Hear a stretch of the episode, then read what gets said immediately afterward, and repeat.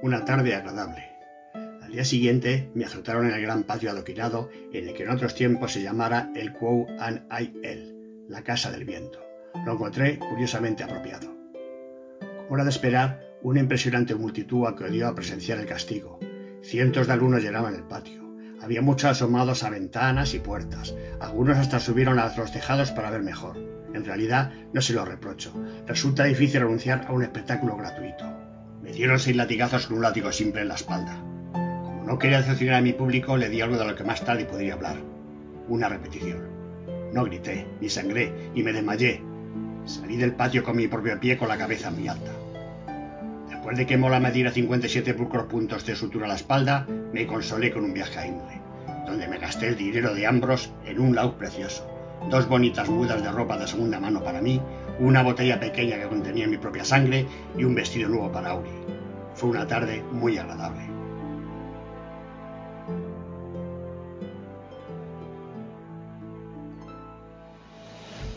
Ser bienvenidos a Posada Recreguía. Aquí estamos, pues una jornada más, ¿no? Vamos a continuar la historia en el capítulo 85. Y bueno, para comentar hoy que espero que, que consigamos, si no nos enrollamos mucho, que sea el último de esta temporada y luego cogernos un tiempo de descanso y un interludio para hacer programas, pues bueno, un poco más especiales. Eh, cuento con, como siempre, con Víctor. ¿Qué tal, Víctor? Hola, muy buenas noches a todo el mundo. La verdad es que con muchísimas ganas, porque vienen unos capítulos muy bonitos y ya para acabar la temporada. Con muchísimas ganas, la verdad. Sí, casi una temporada. La verdad es que para ser nuestra primera, nuestra primera aventura en los podcasts está siendo, está siendo intensa. ¿Qué tal, Ángela? ¿Cómo estás? Pues muy bien, yo igual que Víctor, muy contenta, con muchas ganas. Ya volvemos de nuevo a mi sitio preferido, que es la universidad. O sea que nada, deseando empezar. Sí, empezamos también con los latigazos, que no es poco, de WoW. Y hoy nos acompaña también José. ¿Qué tal, José? ¿Cómo estás? Pues bien, aquí con ganas también de, de, acabar el primer libro y empezar con el segundo, que me gustó más si cabe que el primero. Sí, sí, el segundo, la verdad es que cuenta cosas mucho más interesantes, la verdad es que mucho más grande, claro. Y ahí nos vamos a meter en breve, sí. Bueno, ¿dónde nos quedamos, chicos? Más o menos. He dicho yo aquí alegremente el capítulo 85, pero estoy viendo que prácticamente mmm, estábamos justo cuando las astas del toro, ¿no? Sí, creo que estamos en el capítulo 83. ¿83?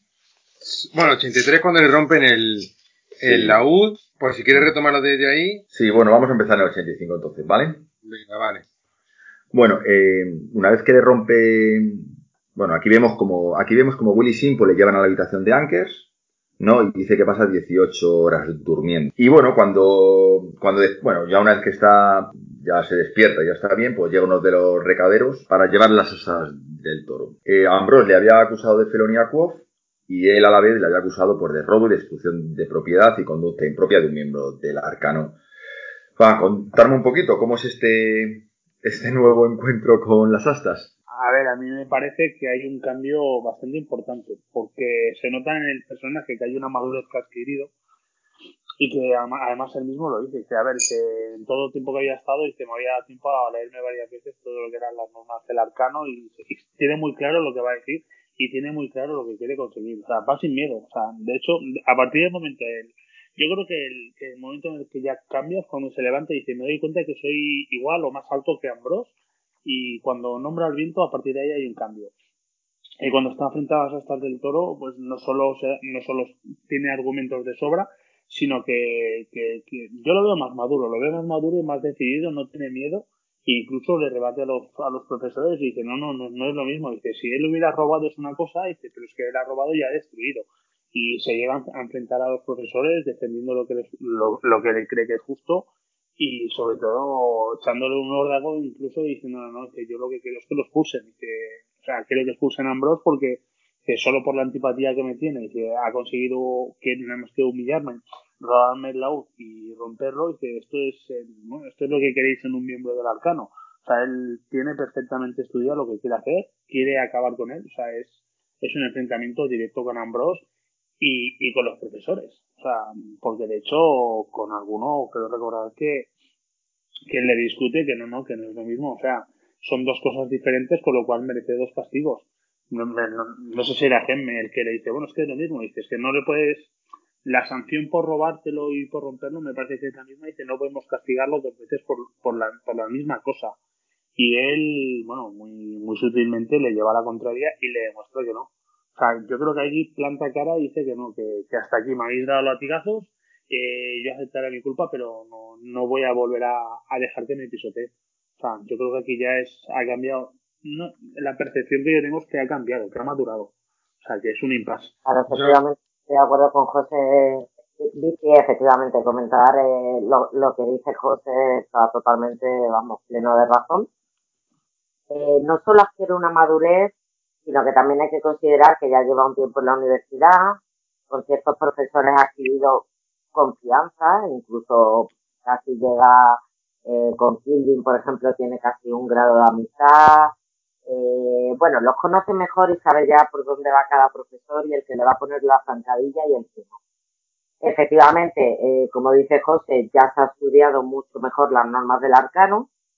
La, el, la primera vez que está ante las de toros, que prácticamente es al día siguiente de, o al muy poco tiempo de entrar en la universidad. Entonces, está muy verde y ya para cuando, cuando se enfrenta a Ambrose, pues lo dicho. Aparte de que ya ha pasado por lo de Trevo, ha conseguido llamar al viento. Todo esto le va dando una seguridad y una madurez que, que, se nota mucho en la forma de hablar y en la forma de rebatir. ¿Eh? Y efectivamente es lo que comenta José, cuando Gemme muy ladinamente y de una forma muy, muy, muy con muy poca lógica, ¿eh? le dice que es redundante ¿eh? el, el tratar de, pues eso, de acusar a una persona de robo y de destrucción de una posesión, es que es muy fácil desarmar ese argumento. Y por otra parte, eh, también coincido con José en que, que eh, se ve en ese momento pleno de razón, porque realmente, en este caso, hay otras veces que no, hay otras veces que, no llevan la razón, pero en este caso sí que, sí que la lleva. Ambrose la ha estado intentando provocar y además de una manera muy torpe. ¿eh? Entonces era fácil la, defensa que hace. Yo la suerte, solamente puedo añadir que la suerte que tiene Ambrose en esta escena es que Acuos casi se desmaya nombrando al viento. Es que si está en mi mano, lo despellejo con una almeja, te lo juro, ¿eh? Yo lo despellejo, ni nombro el viento ni hostia. Yo es que le tiro una pedra en la cabeza, me lo llevo al cuarto más oscuro que hay en todo Inre, y es que lo despellejo. Es que piensa que para un músico, o sea, ya no cuando perdió el laúd de su padre, que se lo robaron y se, y se rompió en los callejones de la ciudad, o sea, ya eso para él es un trauma. Pero que le vuelvan a, a quitar el laúd y que se lo vuelvan a destrozar, hostias, es que con todo lo que ha pasado, que al final es el, es el, auto es un MacGuffin al fin y al cabo en esta obra para él, ¿no? Pero es algo que significa mucho, porque no solo con lo que se gana la vida, sino yo creo que es el nexo de unión que tiene con sus padres. O sea, la música es lo único que le queda que le une a sus padres y que venga un subnormal de esta índole, que se lo quite y que le haga eso, eh, ostras, yo creo que ahí es cuando él dice, bueno, pues aquí vamos a ir a por todas. Y de hecho, cuando, cuando sugiere que lo tienen que expulsar de Arcano, eh, él está convencido de, mira, ah, o sea, no voy a despellejarlo, pero sí que vamos hacia, pero voy a por todas. Y despellejarlo, pero sí que me hace gracia. Quiero recordar que dices que no sé lo que he hecho todavía. O sea, él no es consciente de que ha nombrado al viento. O sea, de hecho, cuando, cuando Elohim va y lo calma, le dice unas frases al, al oído y lo calma, que no dices que eres como un oso que está, que está dormitando y hay que, hay que despertarlo con cuidado. Él realmente no sabe lo que ha pasado, no sabe lo que ha hecho. Solo sabe que le han destrozado el laúd. Es decir, es como si tú lo único recuerdo que tienes es que ha venido un desgraciado, me ha robado mi posesión más querida, me la ha destrozado y encima me está disculpando a mí. O sea, es que es absurdo. O sea, claro. desde cualquier punto de vista es absurdo lo que, lo que proponen de culparle a él de nada. Es que eh, su, no es solamente su medio para ganarse la vida, es su razón de ser, es lo que le da la identidad. Quo, sin su laúd, no es quo, sería otra cosa, que no sería quo, como por ejemplo cote. Correcto, correcto. Oye, ¿y creéis que, creéis que no expulsan de la universidad Ambrose porque es Ambrose?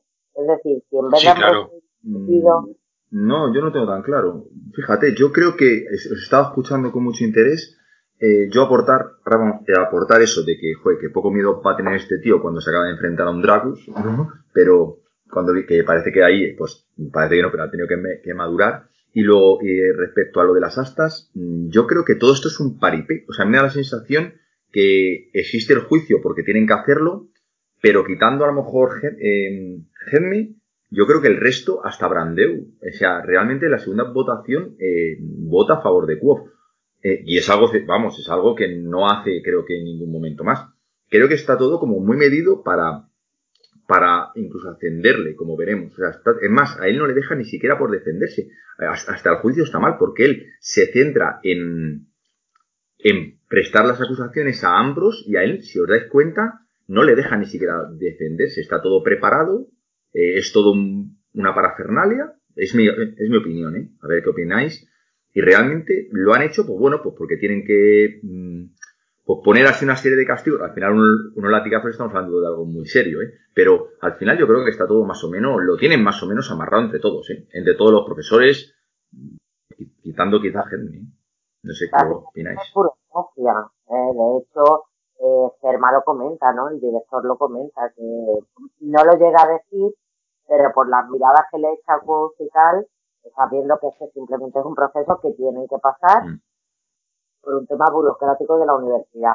Ahora bien, lo que tú comentas, Diego, eh, me parece muy injusto, porque claro, 10 talentos para Ambrose es como calderilla, o sea, no es un castigo.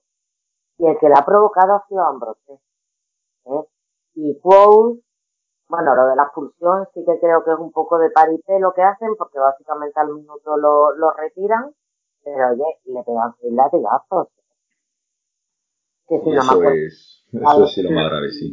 Yo creo que, que tiene más poder Ambros por su línea sucesoria al trono, que sí, sí. tiene bastante más poder. Y es en plan, bueno, este tío es un gilipollas, pero tenemos que tenerlo contento. Por el motivo que sea tenemos que tenerlo contento. Entonces, vamos a darle los latigazos, los pulsamos, lo readmitimos, intentamos apaciguar las, las aguas y que él se calme, pues porque, bueno, pues porque al final va cojeando con el brazo en cabestillo, que además la escena es brutal cuando dice, bueno, cuando sale a reclamar y se pierde la cojera. Dice, no sé qué desaparece, que se desvanecía esa cojera que, que, presentaba tan acusada. Eso es totalmente, eso es totalmente Draco Malfoy en Harry Potter. ¿eh? Ah, es verdad, en la misma escena, cuando, de, cuando lo del hipogrifo. Sí, sí. Ay, ay, que casi eh. me mata, que casi me mata. Anda. eh, José, una pregunta. José, una pregunta que hicimos en, en anterior podcast y, y sé la opinión de, de Ángela y de Víctor y no, y no sé la tuya. De esto ya lo hablamos en la otra. Creo que hablamos, mm, no, no me acuerdo en cuál, ¿vale? En cuál episodio. Pero ¿Tú crees que realmente hubieran azotado a Ambrose? Azotado, ya no te digo expulsado, azotado a un primogénito, a un sucesor. Yo siempre he dicho que no. Rotundamente no. O sea, Ambrose eh, está desde el principio que está en la biblioteca hasta toda la. Mm, Ambrose tiene mucho más poder o mucho más, no, no sé por qué, o sea, sí que sé por qué, porque tiene descendencia o tiene aspiraciones al trono muy, muy remotas, pero las tiene y se van a gloria de ello. Y el seguito que tiene, pues va diciendo, me quedan, yo qué sé, 6 para llegar al trono, o 12 para llegar, 12 pasos para mi padre para llegar. Eh, al final, no olvidemos que la universidad se nutre, la universidad se nutre de, de los estudiantes con dinero y con recursos, de ah. primogénitos y de los segundos y los terceros. Y en ese ámbito, Ambrose es un noble y tiene mucha más influencia de la que nosotros podamos, o sea, podamos pensar. O sea, la universidad necesita recaudar dinero. Claro, y no solo eso, es que tú fíjate, de un noble, que ya sabemos cómo son, de caprichosos y de que los comparan con fuerzas de naturaleza, que fue las más palabras que usé prácticamente en otro programa. El daño que podía ocasionar si este tío, como piensan varios, puede llegar al, al trono o, o estar cerca del trono. Puede ser un, vamos. Salvando las, salvando las distancias del Juego de Tronos, el Jamie me parece que era, el hijo de el, el hijo aquel de Probá y Loco, pues Ambrose es un poco lo mismo, es un tipo que mejor tenerlo de tu lado y tenerlo contento. Aunque sea un subnormal, aunque sea... Pero vamos a tenerlo contento porque así no nos crea problemas. Es la sensación que a mí me da. Y si para eso hay que hacer el paripé del juicio y azotar a Quote, aunque no tenga razón, mira, vamos a hacer el paripé, lo azotamos y que él se quede contento y que no nos cause problemas. Sí. Sí, realmente, mira que a los nobles solamente le interesa su pasta. Porque Ambrose no le hace ninguna falta realmente ir a la universidad. Si, si hubiese otra forma de enseñarle, podrían tener un, un, un instructor que fuese solamente a la casa de, del noble de turno y enseñarle al hijo todo lo que le hiciese falta. No mandar a la universidad, pues porque es signo de, de prestigio. Es decir, me lo puedo permitir, sé que me van a desangrar. Y el mismo Ambrose se queja de que, que claro, como son gente de pasta, le, le sajan vivo. Eh, es, es su chantante, es, es, Sí. es una forma de recaudar dinero. Y, Claro y que él, sí. y, él, y él lo sabe perfectamente. Él, pues bueno, pues ahora te ponemos en la, en la biblioteca, te damos el caramelito, ahora que quieres que tenemos a este, pues lo hacemos. Al final están influenciados los profesores. O sea, están influenciados por el dinero, por el dinero que tiene su familia. Te hace una pregunta a ti, Ángela, esta, y luego me contestáis, sobre todo que ahora quiero a ver qué contesta Ángela. Eh, mm, sé que esto, vamos, no va a aparecer ni nada en, en- en la obra, pero no sé, por curiosidad, ¿vale? ¿Qué Ambros que puede? ¿Qué, ¿Qué gana yendo? O sea, si está tan cerca del trono, un padre tan adinerado, ¿qué gana yendo a la universidad? Aparte cultura, pero ¿realmente le, le vale lo que está estudiando para, no sé, para lo que... Esa pregunta sí me la he hecho yo va- varias veces, ¿eh? porque realmente no gana nada. A mí lo que me da la sensación es que por algún motivo es un capricho que tiene Ambrose, ¿eh? probablemente, pues tú sabes, lo típico de los niños, de los críos de la nobleza, ¿no? Idealizara de pequeño a lo mejor que eran los miembros del arcano y tal, eh, se encaprichara de ir al arcano y poco más, porque él es, lo curioso es que él es el primogénito todo. Mm. Si tú creas que era un segundón de la nobleza o el tercer hijo, pues sí se entiende, eh, bueno, a un Mm. nivel menor lo que le pasa a Simon, ¿no? En los Eso cuartos es. y no le queda más remedio. Pero en el caso de Ambrose, a mí lo que me da la sensación es que totalmente capricho suyo. Y otra cosa que yo me pregunto es, ¿a qué clases acude Ambrose?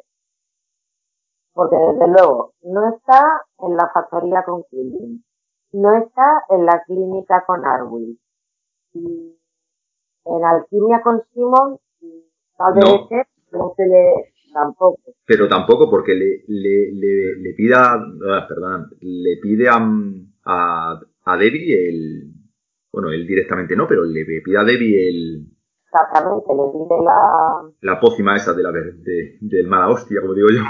Sí, pero a ver, conocimientos tiene, porque conocimientos simpáticos tiene, porque no rec- recordar cuando rompe la cuerda del Sí, laúd. sí, sí. O sea, que no sé, no sé hasta qué punto, pero algunas aptitudes tiene que tener, o ha adquirido a lo largo del tiempo. No sé si mucho o poco, pero algo hace.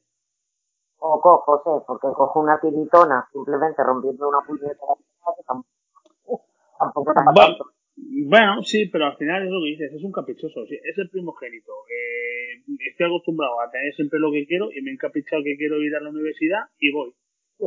Da, da esa sensación. No le va a resultar útil para, para la casa. Lo que sí, eh, al revés, le está impidiendo eh, aprender en la propia corte las funciones que posteriormente va a tener como varón de Vintas. ¿Creéis que puede ser una forma de que entre ellos se relacionen? Entre los nobles, si van todos los nobles de todas las regiones. Vamos, es una tontería, ¿eh? Se me ha ocurrido así de repente, no lo sé. Vamos, como sabes No, que entre da. ellos. No, no, no es ninguna tontería, no es ninguna tontería. Podría ser que fuese como una forma de que los nobles se conociesen y, y fuesen ya estableciendo lazos. Al fin y al cabo, bueno, sí puedes tratarlo como si fuese un capricho, pero también piensa que realmente es que se está dando la señora vida. Porque Ambrose está yendo a la universidad, hace como que estudia, pero constantemente tiene farra, cuando no se monta orgía en la habitación. Mm, en fin, y pasa unos cuantos años fuera de la casa de su padre sin tener que verle la cara. En fin, no es, no, no, no, no es, no es ninguna tontería. Bueno, eh, cuando, bueno, eh, vemos que sin latigazos y la expulsión, ¿no? Con lo que hemos comentado. Aquí me parece muy curioso, que como ha pasado otras veces, ¿no? Que su mente despierta, por así decirlo, empieza, ¿no? Es decir, expulsar, obligar a alguien a marcharse de un sitio, como cuando tienen las heridas, que empieza a decir, tengo roto esto, tengo no sé cuánto. Eso me parece de Quoth, bueno, ya lo comentamos, muy, muy curioso, ¿no? Luego vemos que se opone a la medida, ¿no? Sí, dime, Ángela. Ana Diego, una duda que me surge. Sí. Eh, en la presentación que Fous hace de sí mismo, cuando dice lo de fui expulsado de la universidad a una edad a la que todavía no Ya. ¿Se refiere a esta expulsión? No lo sé. Hay, hay gente que, que sí. Hay mucha gente que sí. Yo creo que no. Mi personal, yo creo que cuando le expulsa, le expulsa de verdad. No creo que sea esto. Pero, Ah, a ver qué opinan los demás. Yo siempre he pensado que no, pero mucha gente que en internet que he mirado Y gente que he mantenido conversaciones dicen que sí, que es de este, que es de este momento. Hombre, yo siendo optimista, pues también me gustaría decir que sí, que sí, que este momento. Pero teniendo en cuenta la que sabemos que va a acabar liando, porque sabemos que la va a acabar liando muy gorda, eh, yo creo que no. Yo creo que como dice Diego, al final lo expulsan de verdad, del todo. Mm, es que, a ver, yo, yo creo que sí, que esta es la opción en la que él dice que lo han expulsado, porque al final forma parte de la leyenda, de tergiversar la historia o la realidad para engrandecer su leyenda. Y yo creo que en el tercer libro se va a ir de las manos. O sea, la universidad creo que la deja él. O sea, yo creo que algo le pasa, la deja, igual que se va con el maese, igual que se va con los nobles y se va a aprender en el segundo libro grima y tal, yo creo que el tercer libro no tiene nada que ver con la universidad. Pero por propia voluntad, ¿eh? O sea, yo creo que, que, esta es la única vez que lo expulsan. Sí, sí, hay gente que opina igual. Bueno, o veremos, como todo. Supongo que algún día lo veremos, sí. Tampoco me parece tan, tan importante, pero sí es verdad que, que por las redes se debate eso, sí. Bueno, mm, vale, pues le dicen que eso, que, que le ascienden a relar, ¿no? Y hasta, como he dicho antes, hasta el mismo eh, Brandeu también levanta la mano, cosa que se extraña porque siempre hace lo que dice Henry. O sea, me parece muy, muy eso. Bueno, vemos que después de esto, bueno, pues se acerca ya el desconcertado, ¿no? Como has dicho, se va corriendo hasta el propio Ambrose, eh, aparece el Odín. He explicado un poquito toda la conversación del Odín y todo esto, si queréis, chicos, alguno. A ver, esto es a nivel interno lo que hemos estado hablando en el chat a nivel interno. Realmente, mmm, saliéndome de esto, es que me ha dejado con el culo muy torcido. ¿Realmente pensáis que Elodie tiene sangre de alfata? es, que, es que eso me ha, girado la cabeza, o sea, me ha explotado la cabeza muchísimo. No, si no es que lo creamos, es que se, le, entre comillas, escapó a Rozu. Vale, lo desconocía, pero. A ver, luego atas cabos y dices, vale, cuando, cuando él vuelve le reconoce la capa. O sea, cuando, él vuelve reconoce, hostia, la capa esa y tal, y cuando le cuenta la historia de Peluria, eh, se, se, lo cree perfectamente y dices, coño, este tío sabe más. O sea, no es solo un profesor simpático, sabe más de lo que dice. Eh, bueno, sí, pero. Tampoco tiene una pista realmente, según, claro, según, según Rofu, él no sabe que tiene sangre real Fata. Realmente no tiene por qué haber estado en Fata, pero a lo mejor sí ha conocido gente del pueblo Fata. No sabemos. Pero bueno, explica un poco la historia de lo que, por qué saben, por qué ahora en las redes ha empezado el rumor este de, bueno, ahora ya lleva tiempo. Explica un poquito. Porque, bueno, eh, estuvo presentando un juego de cartas que imagino que todos conocerán, yo es que lo descubrí hace poco, y me puse a buscar a ver qué encontraba sobre ese juego de cartas, y vi un vídeo donde Rothfuss daba una, una explicación y revelaba por error, eh, poniendo esa cara de Hagrid, de Harry Potter, de no debería haber dicho esto, no debería haber dicho esto. Em, y nada, pues eso, que le ponen una serie de cartas delante, el juego consiste en que tú tienes que con esas cartas que tienes delante relatar una historia. Y si quieres tiene que quedarte todo lo convincente posible, como imagino que algunos de los que nos oyen lo habrán jugado, como una especie de ese señor oscuro, pero sobre el universo de Quo. Y supongo que con todo eso, pues cuanto mejor sea tu historia, mejor será tu puntuación. La verdad es que no me enteré bien de las normas. El caso es que mm, en, las cartas, la combinación de cartas que le salió, aparecía en primer lugar que era mm, alguien, un, personaje de, sangre real fata, pero que no sabía que, que, tenía sangre real fata, que ya de muy joven consiguió ser eh, relar y que salió en busca de aventura. Y lo último, la verdad es que ya no me acuerdo, pero realmente no, lo último no era importante. Eh, bueno, todos los que estaban allí, todos pensaban que era, que era, la, carta, acá, claro, y cuando, y lo que pasa es que creo, vamos, más o menos, ¿eh? mostró la carta de Elodie, o sea que realmente todos se quedaron pillados. No, no, no, no, había carta de, no, no, no había carta de Elodie. Ah. Es que él dijo, él dijo, porque le preguntaron, ¿y tú qué historia, la historia de quién crees que es esto? Porque, claro. Ah, sí, verdad, estaban describiendo, sí, sí, tiene cierto. claro, Eh, que parecía que estaba describiendo la historia y, y, todo el mundo pensaba que iba a decir quote mm, y él dijo, ah, pero esto es la historia de Elodie. Y se quedó así como muy tieso en el asiento, como mirando acá diciendo, hostia. Y, y allí, en fondo de, del público, se escuchó un, ¿what? Que, bueno, todo el mundo entró, entró, entró a eso, es que le rompió la cabeza a todo el mundo. Ah, sí, ya me acuerdo, ya me acuerdo. Ojo, ojo, que es que no, tampoco es tontería lo que dice al final, ¿eh? Que consigue ser nominador, que guarda relación con la casa esta donde sopla tanto el viento. El patio, el patio. Sí, el patio ese, donde, donde siempre están soplando el viento y siempre están moviendo la hoja. Sí, donde baila a ensayar con él y se encuentra con la... Eso. Bueno, pues, y lo último es que al parecer tiene un enfrentamiento con los Chandria. Hostias. claro, esa es la última, esa es la última carta que tiene él en la derecha. Y claro, todo el mundo al ver eso dijo, vale, pues tiene sangre real fata. Llega Elir, de Elir sube a relar, se va en busca de aventura, llega a ser nominador, eh, tiene relación con, con, la casa esta y se enfrenta con los Chandria, pues tiene que ser Quoth. Claro, cuando dijo que no, que era la, vida de Elodie, eh, claro, pues imagínate. Luego se demuestra el final que yo defiendo. Al final en la posada se reúne Elodie con Quoth y con Bass y se van a por los Chandria. Y Debbie también va. Ay, sí, Debbie tiene que estar. ¿Os imagináis que es Elodin, os imagináis que es Elodin el que le, el que le devuelve, si es por eso, que es otra teoría, que le devuelve el nombre a Quo? Sería hostia, ¿eh? Ah, oh, sería muy épico eso, ¿eh? Sí, sí. Uf. Ya. Rufus, Rufus, toma nota, toma nota. Pero compro. money. Pero que muchas noches sueño con eso. Joder.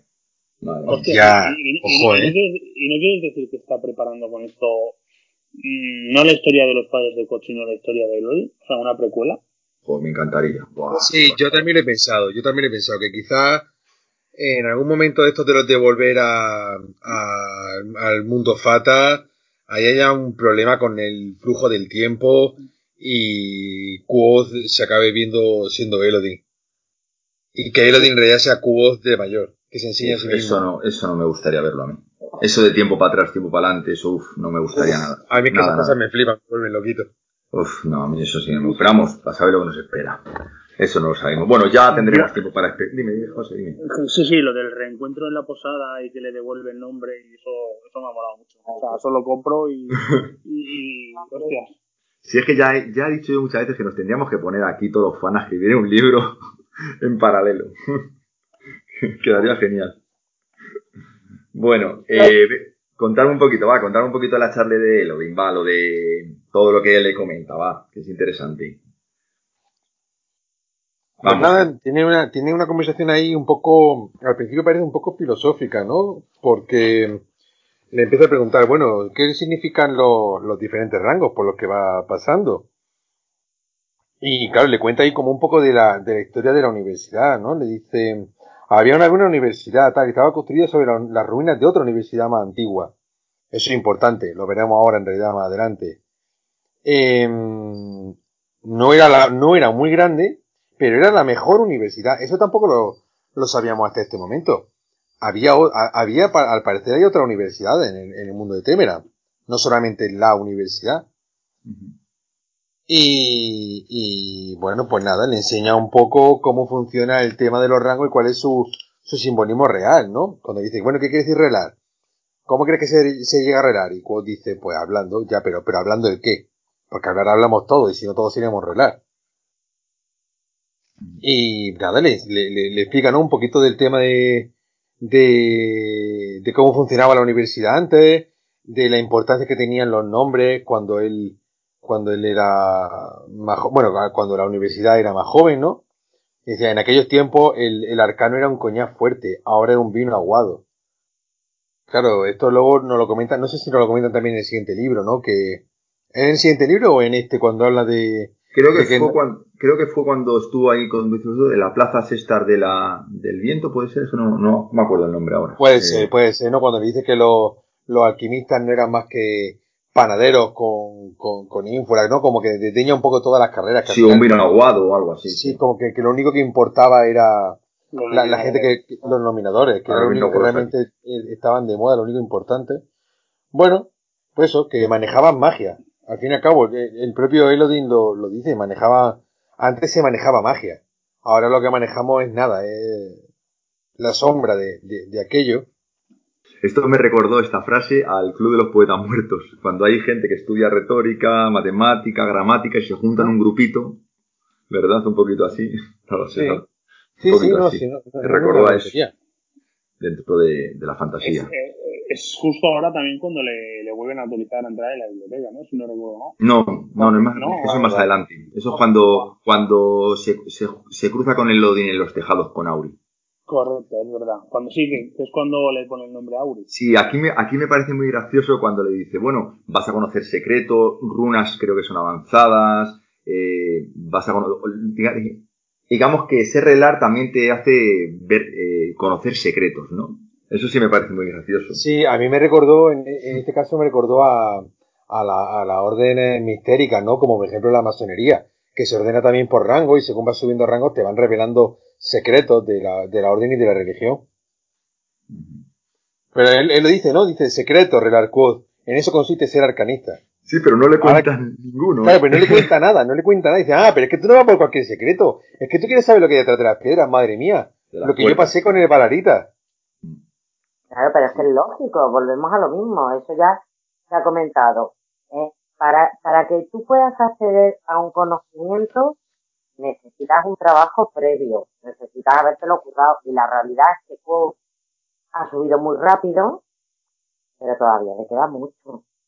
O sea, ha subido a relar porque sí, porque eh, acaba de nominar al viento, porque tiene unas dotes magníficas, pero todavía no puede acceder a esos secretos. Para eso, eh, creo que se requieren años. Puede que en el caso de Quo se reduzca un poco más los plazos, pero a ti no te van a dejar entrar a las partes secretas de un archivo a menos de un año de haber entrado en la universidad. Es que a mí misma me parece es una locura.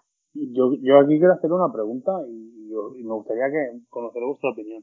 ¿Realmente pensáis que en la universidad hay gente mucho más poderosa, entre comillas, que Quoto o Elori? Lo digo porque sí que es cierto que es el primer año en el que está, pero aparentemente es un simpatista extraordinario. En, la, en el taller resulta que tiene una habilidad también extraordinaria. O sea, te ponen a un coach que lleva un año y que es un portento. Y mi pregunta es, ¿los de cursos superiores qué pasa? ¿Son inútiles? ¿En la universidad ya están copados? ¿Ya no aprende más?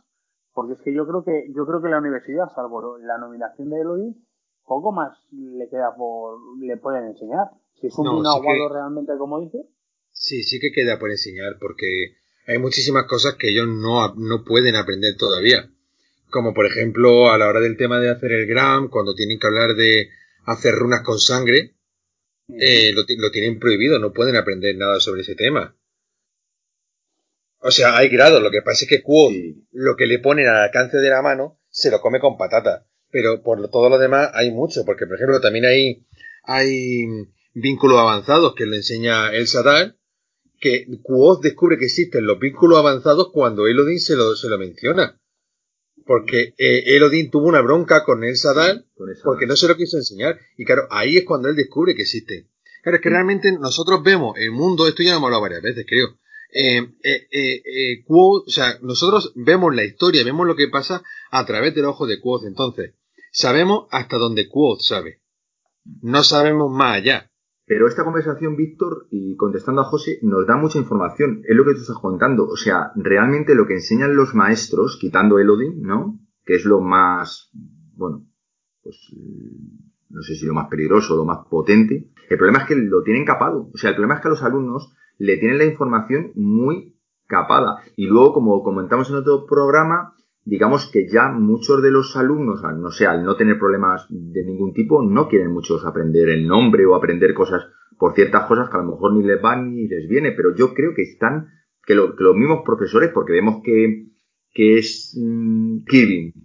Eh, Kirvin, Kirvin creo que le dice que sabe usar dos nombres, o sea, que, que sabe llamar a dos elementos y Kirvin tendrá que saber un montón de conocimientos también de runas de, de todo tipo, o sea, yo creo que, le enseñan poco. Fíjate cuando le enseñan ese aparato que es el como el la barrera esta que, que para las flechas que ya se deja de, fabricar. Yo creo que saben mucho. El problema es que no lo quieren no quieren contarlo, están limitando la, sabiduría. Yo, creo que, es una universidad desafinada. Porque incluso cuando hace el, el de tiene flechas, o no recuerdo cómo se llamaba, es, no, es, sin sangre. el sin sangre que le pone lo en el nombre, cuando hace el sin sangre se sorprende y dice, ¿cómo que yo tengo una comisión de cada uno de los que venga? Sí, sí, sí, sí, dice, esto es lo normal, lo que pasa es que hacía muchos años que no se inventaba nada nuevo. Es en plan, la universidad se ha estandarizado tanto que aquí vienes a aprender a hacer, ¿qué compra la gente? ¿Lámparas simpáticas? Pues mira, vas a aprender a hacer lámparas simpáticas y poco más, que es lo que tiene salida. O sea, salvo que haya algún alumno excepcional que se preocupe, mm, en el taller al final nadie hace nada. O sea, pero a lo mejor es porque los alumnos no muestran el interés Claro. Para, para Claro. Eso por un lado. Y por otra parte, el tema que tú comentas, Diego, de que les están tapando, yo no lo veo así. Es como si tú me dices que yo empiezo a estudiar historia y que lo que primero que quiero hacer es meterme en el archivo secreto del Vaticano. Oye, no. Eso está- eh, claro, eso está limitado a historiadores ya con una historia, eh, pues eso, con un currículum muy currado, que ya han estado en otros archivos previos, que ya han trabajado mucho y que pueden acreditar que tienen los conocimientos previos como para poder tocar un pergamino que esté en el archivo secreto del Vaticano. Pues en la Universidad del Arcano es exactamente lo mismo. A ti no te van a dejar acceder a vínculos avanzados hasta que previamente hayas demostrado que puedes eh, manejar los vínculos no avanzados o, o que demuestres un cierto... ¿Cómo consigue al final eh, empezar a estudiar nominación? Pues porque le pega una chapa a Eledin que todos los demás, por dejadez, porque yo vuelvo a decir lo mismo, nominaciones, la asignatura más interesante con diferencias. Y nadie se interesa, nadie se interesa porque lo más fácil es decir, no, es que el maestro está salado. No, tío, cúrratelo un poco. Ahí también le doy la razón a Víctor. Es la, es la que más interesa, o la que más nos interesa porque Quoth no ha hecho que sea así. No sabemos el poder que tendrá una alquimia poderosa, unas runas avanzadas.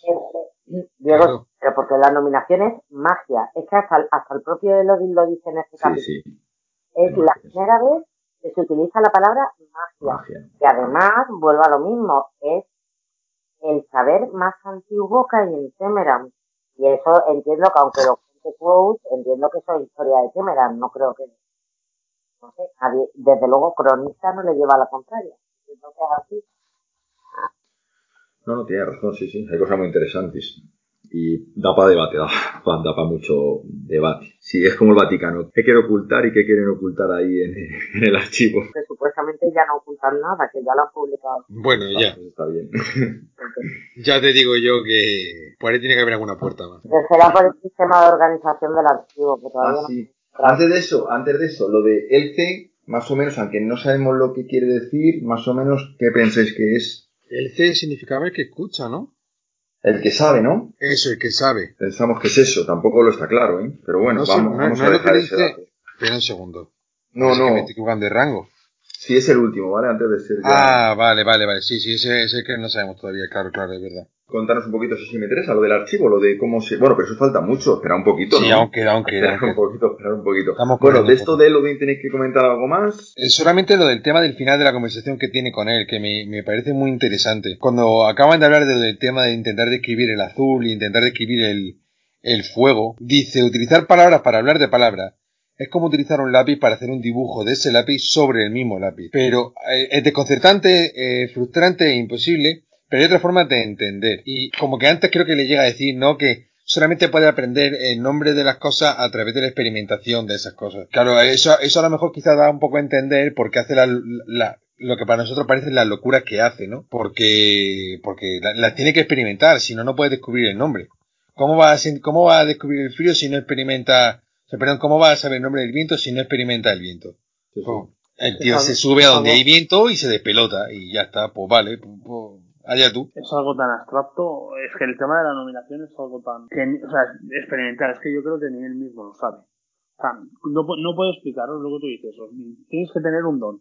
Yo creo que el tema de la nominación o, o naces con ese don, o tienes esa virtud para poder ver esa, ese nombre, o, o no- es algo que no se puede enseñar. Bueno, de hecho, él, él no lo enseña. Porque en sus clases es, venga, va, ponernos aquí, empezar a discutir, empezar a investigar sobre esto, pero él, él, él no puede enseñar a nominar.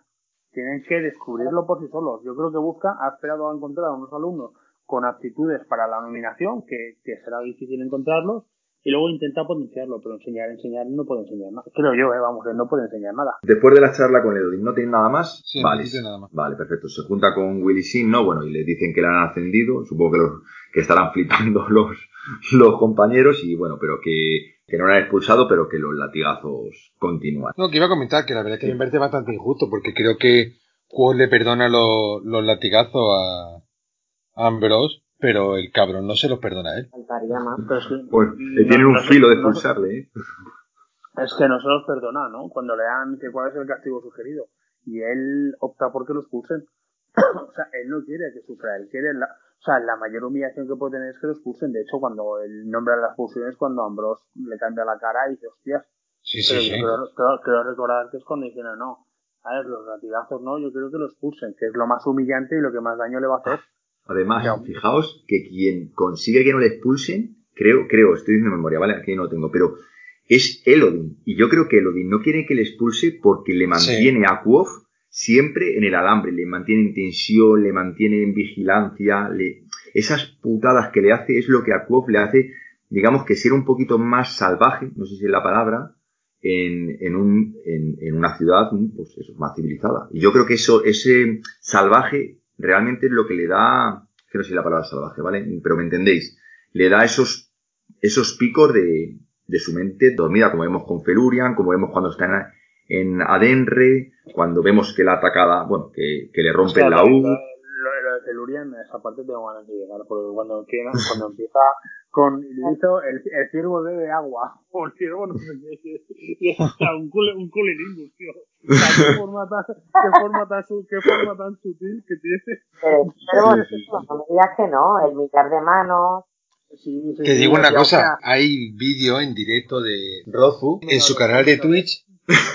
No, no, no, en su canal de Twitch hablando de lo importante, de lo prioritario que es para un hombre hacer gozar a la mujer con la que se está acostando. Rozu en su canal de Twitch donde juega Minecraft. Ojo. Hombre, que es importante, joder, es importante. Sí, sí, sí, sí, no, pero que importante, pero quiere decir que el tío, o sea, eh, para el tío está claro que para estos dos el tema es importante y te lo va a reflejar en el libro, en sus charlas, te lo va a reflejar en todos lados.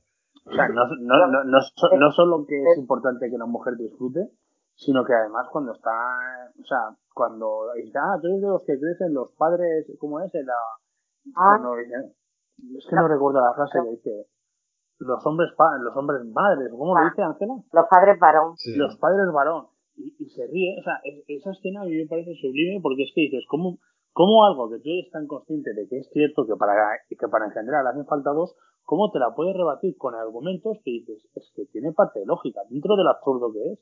Es que tiene, es que, es que le, le dejas sin argumentos. Un tío tan inteligente que dice, no, o sea, me estás diciendo que podemos quedarnos embarazadas, pero solo a veces, y tú te tomas unas hierbas para que no, y depende, la otra le mira como diciendo, ¿qué me estás contando? O sea, suena todo tan absurdo, y él, aun teniendo razón, no es capaz de rebatirle. Pero y aparte- ¿no os parece, joder, que no- nos estamos yendo mucho, pero ¿no os parece, aparte que yo creo que esa referencia, como he dicho, la cogio, a mí me recordó al clan del oso Avernario. Mario, sí. Sí, eh, aparte de eso, mm, joder, esta gente que es súper... Es que fijaos, eh, es que esta gente se supone que en muchos aspectos son más avanzados que, digamos, los humanos, ¿vale? Por así decirlo, lo- la gente normal. Y, pero mucho más avanzados en muchas cosas. Y en ese aspecto, ¿verdad? Es como algo antiguo. No sé No. qué pensáis. Es un matriarcado. Sí, pero a un matriarcado, joder, yo qué sé, tienen, esta gente se supone que tiene, no sé, que está muy avanzado, o sea, no lo sé, yo les veo muy avanzados, además, les llaman primitivos o salvajes, no sé, además ven que saben muchas cosas, como que saben que existe el chain o el café, me cuesta mucho decir café, eh, el árbol, y no sé, y saben cosas, bueno, pero bueno, estamos yendo, estamos yendo, chicos, vamos a, vamos a retomarlo, va, Sí, a si no se nos va esto. Que suba al tejado de la principalía y se sorprenda al encontrar a Auri, ¿vale? Y dicen que la ha traído. Esto me parece un poco importante, ¿vale? A ver, a ver qué opináis, ¿vale? Que también hay un pequeño debate de este aspecto. Bueno, dicen que la ha traído, que le ha traído vino de miel, que si un rayo de sol. Bueno, la cuestión, ella le da un anillo que guarda secretos. Además, no, no solamente secreto, guarda un secreto de Quo. Por eso le encaja también en la No, pero un- no, guarda secretos. Nunca pone que un secreto, ¿no? Sí, no, no, sí, sí, no, sí, no, no. No, mira, lo tengo aquí, se lo lo tengo pone. aquí, Víctor, mira, lo tengo aquí. Dice, guarda secretos. Guarda No, secretos. Sí, no los revela, los guarda. Me encaja, dice, claro, son tus secretos. ¿Cómo no te va a encajar el anillo? Que me parece buenísimo, súper tierno. Claro, pero es que ella le dice, Pero también dice, dice, dice, no los revela, los guarda. Los guarda. Ya es, ya es suficiente con tener un secreto. otra cosa sería avidez. Claro, tiene Mm. un secreto. O sea, dice que el anillo tiene la capacidad para guardar secretos, pero que tiene un solo secreto. Ah. Por eso le encaja tan bien. Y el secreto es de Quoth. O sea, Joder, eso Claro. fíjate, no había pensado, visto. Uf. es que la escena, toda esta escena, en general me parece que todo el libro tiene mucho simbolismo, pero las escenas en las que aparece Auri me parecen especialmente simbólicas y que tienen mucha importancia y, y como le gusta decir al café, eh, al final, al final le pillará el chiste. ¿Qué opinas entonces del anillo? No hablamos, ¿no? Porque no sabemos nada. Sí, no, a mí el anillo me, da- me, ha, dado, me ha dado bastante por pensar. Porque, bueno, yo voy a dejar al lado todas las teorías locas que hay en Internet. Porque, bueno, hay, hay teorías muy, muy locas, muy, muy absurdas. Como que ella puede, puede activar el futuro y con esa caja es con la que Quoth podrá abrir al country cerrado porque en esa, bueno, un montón de tonterías, ¿vale? Bueno, bueno, bueno, tonterías, vamos a ver, Víctor, tonterías, eso de que pueda adivinar el futuro, ojito con eso, ¿eh? No, no, Que yo- no, sí. Ah, A ver, lo que, lo Sí, que puede adivinar el futuro, bueno, a ver, ni sí ni no, ni todo lo contrario, porque mm, en ningún momento, eh, o sea, la única referencia que tú tienes a que eh, Auri pueda mínimamente atipar el futuro, la tiene en el otro libro, en el, en el silencio, La música del silencio. música del silencio, gracias Ángela, que él, sa- ella sabe que en siete días iba a estar Quoth por allí. sí, y, y ta- y también sabe, y también sabe, y también sabe cuando él está destrozado en su habitación de Anker llorando y, él, y ella aparece, a no ser que Como que esté tiene-. Claro, porque tiene una especie de conexión un poco especial con él. Sí. Pero, pero a mí me, me parece un poco más, un poco más rollo nobiliario, ¿sabes? Como el juego de los anillos de, de, de Vinta, que decía, le, le, le decía el maestro Yo, Bredo, yo, mira, yo he visto, perdón, sí, lo, es que, joder, os interrumpo, perdonad, ¿eh? Es que esto de los anillos que, de nobiliarios que no tiene importancia, viendo el anillo este, que a lo mejor no tiene importancia, viendo el anillo de Dena, que parece que tampoco tiene importancia, pero son muchos anillos para que lo tenga Rufus aquí tan alegremente, ¿eh? Luego los Sí, anillos sí. que tienen cada mano, los anillos es que se que cogen. Eso lo comenté yo, no sé si lo viste, lo, lo pregunté yo, digo, de los 10 anillos que me dice que tienen cada mano, digo, hay dos que tengo claros, el de, el de hueso y el de madera, El los de aire. tengo claros. El de aire. el de aire, el de aire porque domina el viento. Sí, Eh, pero los, otros- los otros siete, Uf, no los apuntados. claro, pero- es que, a ver, acuérdate, yo sí lo tengo delante, dice, cinco anillos llevaban una mano. sí. Piedra, hierro, ámbar, madera y hueso. La piedra la puede otra- ser porque controla piedra, ¿no? Ámbar aún, no, aún no lo controla. El, a ver, te, te explico, te explico, lo tengo por aquí desglosado. En la otra, invisible, otros cinco. Invisible, otros cinco. Una sortija de sangre, el primero. De aire, tenue como un susurro, el segundo. El de hielo encerraba una grieta. Con un fulgor débil brillaba el de fuego, y el último anillo no tenía nombre. Puede, con- joder, pues como controle todos esos elementos. A ver, hostia, es ¿eh? que, es que ten en cuenta que la sangre ya la domina. Él sabe sacar energía de la sangre para poder hacer eh, vínculos. Uf, a mí eso me da. no, es- No, pero a mí me da que eso va a ser. Sí, Eso de sí. Los vínculos simpáticos por la sangre lo veo con para anillos, no lo veo. No, no, escucha, escucha, escucha. Bueno, perdón, perdón, perdón, perdón, José. No, vamos a ver. Sabemos que Fela tiene- le regalan uno de. ¿No? Le regala uno de, de piedra, ver, ¿no? De madera, sí, el de madera y el, o sea, yo tengo claro el de madera que es la la mujer del no me recuerdo del noble no, me- no recuerdo Sí, el, Meluan. el, de, el, el de hueso que se lo dan también allí en la corte Sí. esos dos los tengo claros el del aire lo puedo, llevan tres pero Sí. me sobran o sea me faltan siete que no sé Bueno, es que, es que nos, os queda otro libro todavía. Claro. Fija qué material es el anillo que le da a Auri. Es de madera, es de madera. Claro, pero ten en cuenta que eh, Maese Bredon le dice que antes la gente, la, la- el, el pueblo llano se regalaban anillos de madera, no solamente como un símbolo de compromiso, sino también como un signo de igualdad. Entonces quizá, quizá Auri está reconociendo a Quoth como Un igual a ella. Es decir, los dos, sabemos que los dos pertenecen a la nobleza. Una porque tiene el comportamiento y la otra, mm, o sea, y el otro, eh, Quoth, porque, porque sí, porque su madre perteneció a la nobleza, lo queramos o no lo queramos. Es una noble Lacle y Santa Pascua, eso lo sabemos todo. Eh, y quizá eh, ella, de alguna, que puede de ser la manera, princesa Ariel, ¿no? Claro, ser. claro, claro. Sabemos que puede ser la, la hija de, del, del rey. Entonces, mm, a lo mejor está reconociendo como un igual. Y los dos están en el exilio, porque al fin y al cabo los dos son nobles, con derecho a la corona y los dos viven en el exilio. Quizás lo del anillo de madera tampoco sea ninguna tontería. Te digo que lo que está comentando Víctor que tiene toda la lógica. Sí, sí, tiene mucha razón, tiene mucha razón. Pero no quería, pero no quería me- fue meterme aquí. Hoy estáis, que salís, salís por todos lados. Que yo le, tengo, yo le tengo muchas ganas al segundo libro, ¿eh? Pero muchas. Bueno, pues, con- pues contaremos contigo aquí todos los capítulos, a dar guerra, a dar guerra. A ver, eh, están tomando esto, a ver, ¿qué os parece? Mira, a ver, me, parece muy interesante lo de, hay frases, ¿no? Por ejemplo, en la charla, aparte de lo del anillo, cuando dice lo del búho, que no son buenos héroes, dice, la sabiduría, la sabiduría excluye la audacia. Sí. Eso está muy bien, vamos, que es... Eso, eso, eso está, eso, no es, eso no es ninguna tontería. Te está diciendo que el sabio no necesita valentía y el que, el que tiene que usar la valentía no es sabio. Ya, pues eso, que qué es lo que siempre decimos de Quote, que es un irreflexivo, que no medita las cosas. Y de hecho él mismo lo comenta, el propio Quote lo reconoce, que después de lo, lo que pasa en Trevor, él mismo dice que no podía Vale. por menos que salvar Nauri. Eh, yo creo que también es una lección como le dan todos los seres más o menos que le van, que la, que la aprecian de eso, de que, de, mostrándoles siempre el mismo defecto, ¿verdad? O uno de los defectos que él va teniendo. Sí.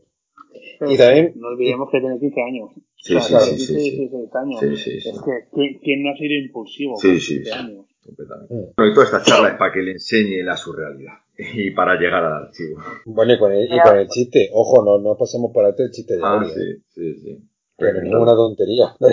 que, que era un caballero quoz, imagínate pedirle a una chica que te enseñe eso su realidad. es que es que el momento más cachondo de Auri en dos libros, no jodas. Hasta Cose, he quedado pillado y se lo tiene que preguntar. Que al final la surrealidad, yo que solo me he leído los dos libros, no me he leído ni La música del silencio, ni la surrealidad básicamente, es que no- a mí no me queda claro qué coño es. Se habla de tuberías, que- te habla de tuberías, te habla de máquinas, te habla de... eh, ¿qué, qué- qué coño pinta todo eso? Pues mira, pues mira, José, eh, léete el libro porque ya está Ligris y Wazu preparando un especial que queremos hacer en Navidad. Así que vamos a dejar todo esto, todo esto, todo esto de la surrealidad lo vamos a dejar para la Navidad. Analizaremos a Auri y analizaremos toda la surrealidad, todo el libro. Así que nada, a leerlo Cosa y te incorporas con nosotros. Lo de la surrealidad, decía que, bueno, básicamente darle a José por lo menos la pista de eso, de que eh, tenemos la sospecha de que probablemente la antigua universidad que, que fue destruida de alguna manera eh, son los cimientos, ¿no? Lo que queda abajo. Se demuestra pues en que hay zonas que hay columnas, hay zonas que son parecidas a catedrales, que se va explicando. Da esa sensación, hay maquinaria que sí, que está estropeada, que está ya quebrada, pero que y ahí se supone que hubo vida y probablemente sobre eso se construyó la, la universidad que hay ahora. Bueno, yo fíjate que más que la antigua universidad, llevo unos días leyendo una teoría y a lo mejor no es la antigua universidad lo que está ahí, ¿eh? O sea, no solo la antigua universidad, porque yo he leído una teoría, Un templo. más que un templo, es que eh, quizá lo que está debajo de la universidad es la antigua Mirta Arinier. Eh, Sí, eso pienso yo, eso, eso ya lo comenté yo. Yo pienso que va a ser ella, sí. Bueno, el caso es que lo, lo de la universidad mola, porque bueno, aquí te, te enseñan poco, pero he visto en el, buscando información sobre la surrealidad, he visto que en el King Killer Fandom, desde aquí también un saludo a los compañeros de KingKiller.fandom que también han dado muchísima información, sacaron de una conversación de, de Rothfuss que la surrealidad está compuesta por varias zonas, más, más de las que nos cuentan en este libro. Imagino que está todo en el, en la música de silencio. Ojo, que no, no son pocas, ¿eh? La surrealidad parece se divide en bosque, mandril, manto, rúbrica, puerta negra, que por ahí quizás por lo que la gente piensa que es Mirta Linier, puerto, trapo, grillito, brinco, bajante, centena, miradero, candelero y el 12 gris. Nosotros realmente creo que en los libros solamente descubrimos trapo, bajante y el 12 gris. Los grillitos también está por Y ahí. además que, que él Ah, puntualiza sí, que sí. cada nombre, que cada nombre da, mm, cada nombre de sala tiene su importancia, o una- sentido, además. sí, y te explica lo de trapo, que es lo del, lo de las velas de- del barco, ¿no? Cuando se dice a, todo trapo, ¿no? Que va por ahí, creo que el tema, ¿no? No sé, yo solamente Sí, sé que a través de que trapo se llega a... Sí, lo de trapo creo que es una, es algo, es algo de los barcos, de cuando las velas se hinchan y todo eso. Por eso va a todo trapo en la expresión, creo. Pues puede ser. El caso es que, bueno, joder, eh, Quad flipa con lo que se encuentre dentro, porque se encuentra cañerías con las que podían dar a gata, eh, cañerías de latón que aún se conservan brillantes, más estrechas que un pulgar, túneles de piedra que se bifurcan, que se conectan, eh, máquinas gigantes que están algunas deshechas, otras que están completas, canalones de agua, pasillos, escaleras de forja, escaleras Sí, de sí. forja, que se pueden seguir utilizando, eh, máquinas con verdín, otras que están, paredes que al parecer están oxidadas. A mí hay una sala que me llama un poco la atención, porque decía, la mayoría de aquellas máquinas inmensas eran imposible identificarlas. Parecían fundidas en lugar de oxidadas. Pero vi una cosa que podría ser una rueda hidráulica de tres pisos de alto, tumbada sobre un canal seco que discurría por un abismo eh, por el medio de la habitación. ¿Sabes lo que me recuerda esto? Me recuerda a la factoría. A mí me Podría ser, puede- ser ser. como una antigua factoría. Puede ser que, que fuese por el fuego, por lo que están... ¿no? Claro, claro, claro, eso es lo que a mí me llama la atención, que parece que como si todo estuviese, o sea, como si ahí no arde, no arde. el agua, Ahora, ahora mismo recuerdo mal, pero no arde todo Miltariniel, que es cuando están el Anre, el Anre con... sino todo, sino todo una buena parte. Yo creo que hay por ahí los tiros. Claro. Sí, Bueno, chicos, sí, dime, chicos, José. eh, me levanto a las Vale. seis. Vale, perfecto, José. Pues mira, pues te vamos a dejar ya aquí en la primera parte. Nosotros pues vamos a continuar un poquito más, ¿vale? Deja- hacemos una pausa y descansa, niños. Y muchas gracias. Muchas gracias. gracias a vosotros. Descansa. Un abrazo. Un abrazo. Hasta luego. Chao. Venga, próxima. hasta luego. Bueno, pues lo dicho, cogemos una pausita y ahora volvemos. Un poquito de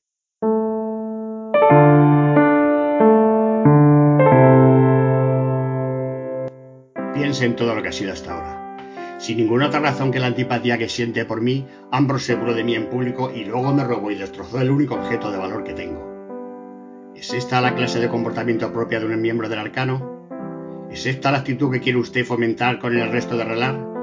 ¿Son la maldad y el resentimiento característica que usted aprueba en los alumnos que aspiran a convertirse en arcanistas?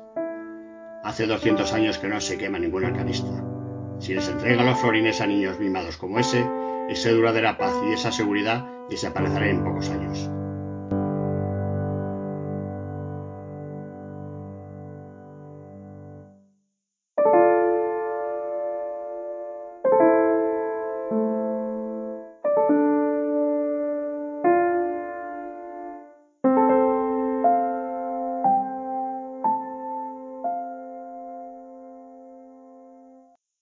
Empezamos en el 88 interludio, busco, ¿vale? Eh, bueno, aquí vemos que están todos en la, pues en la posada, ¿no?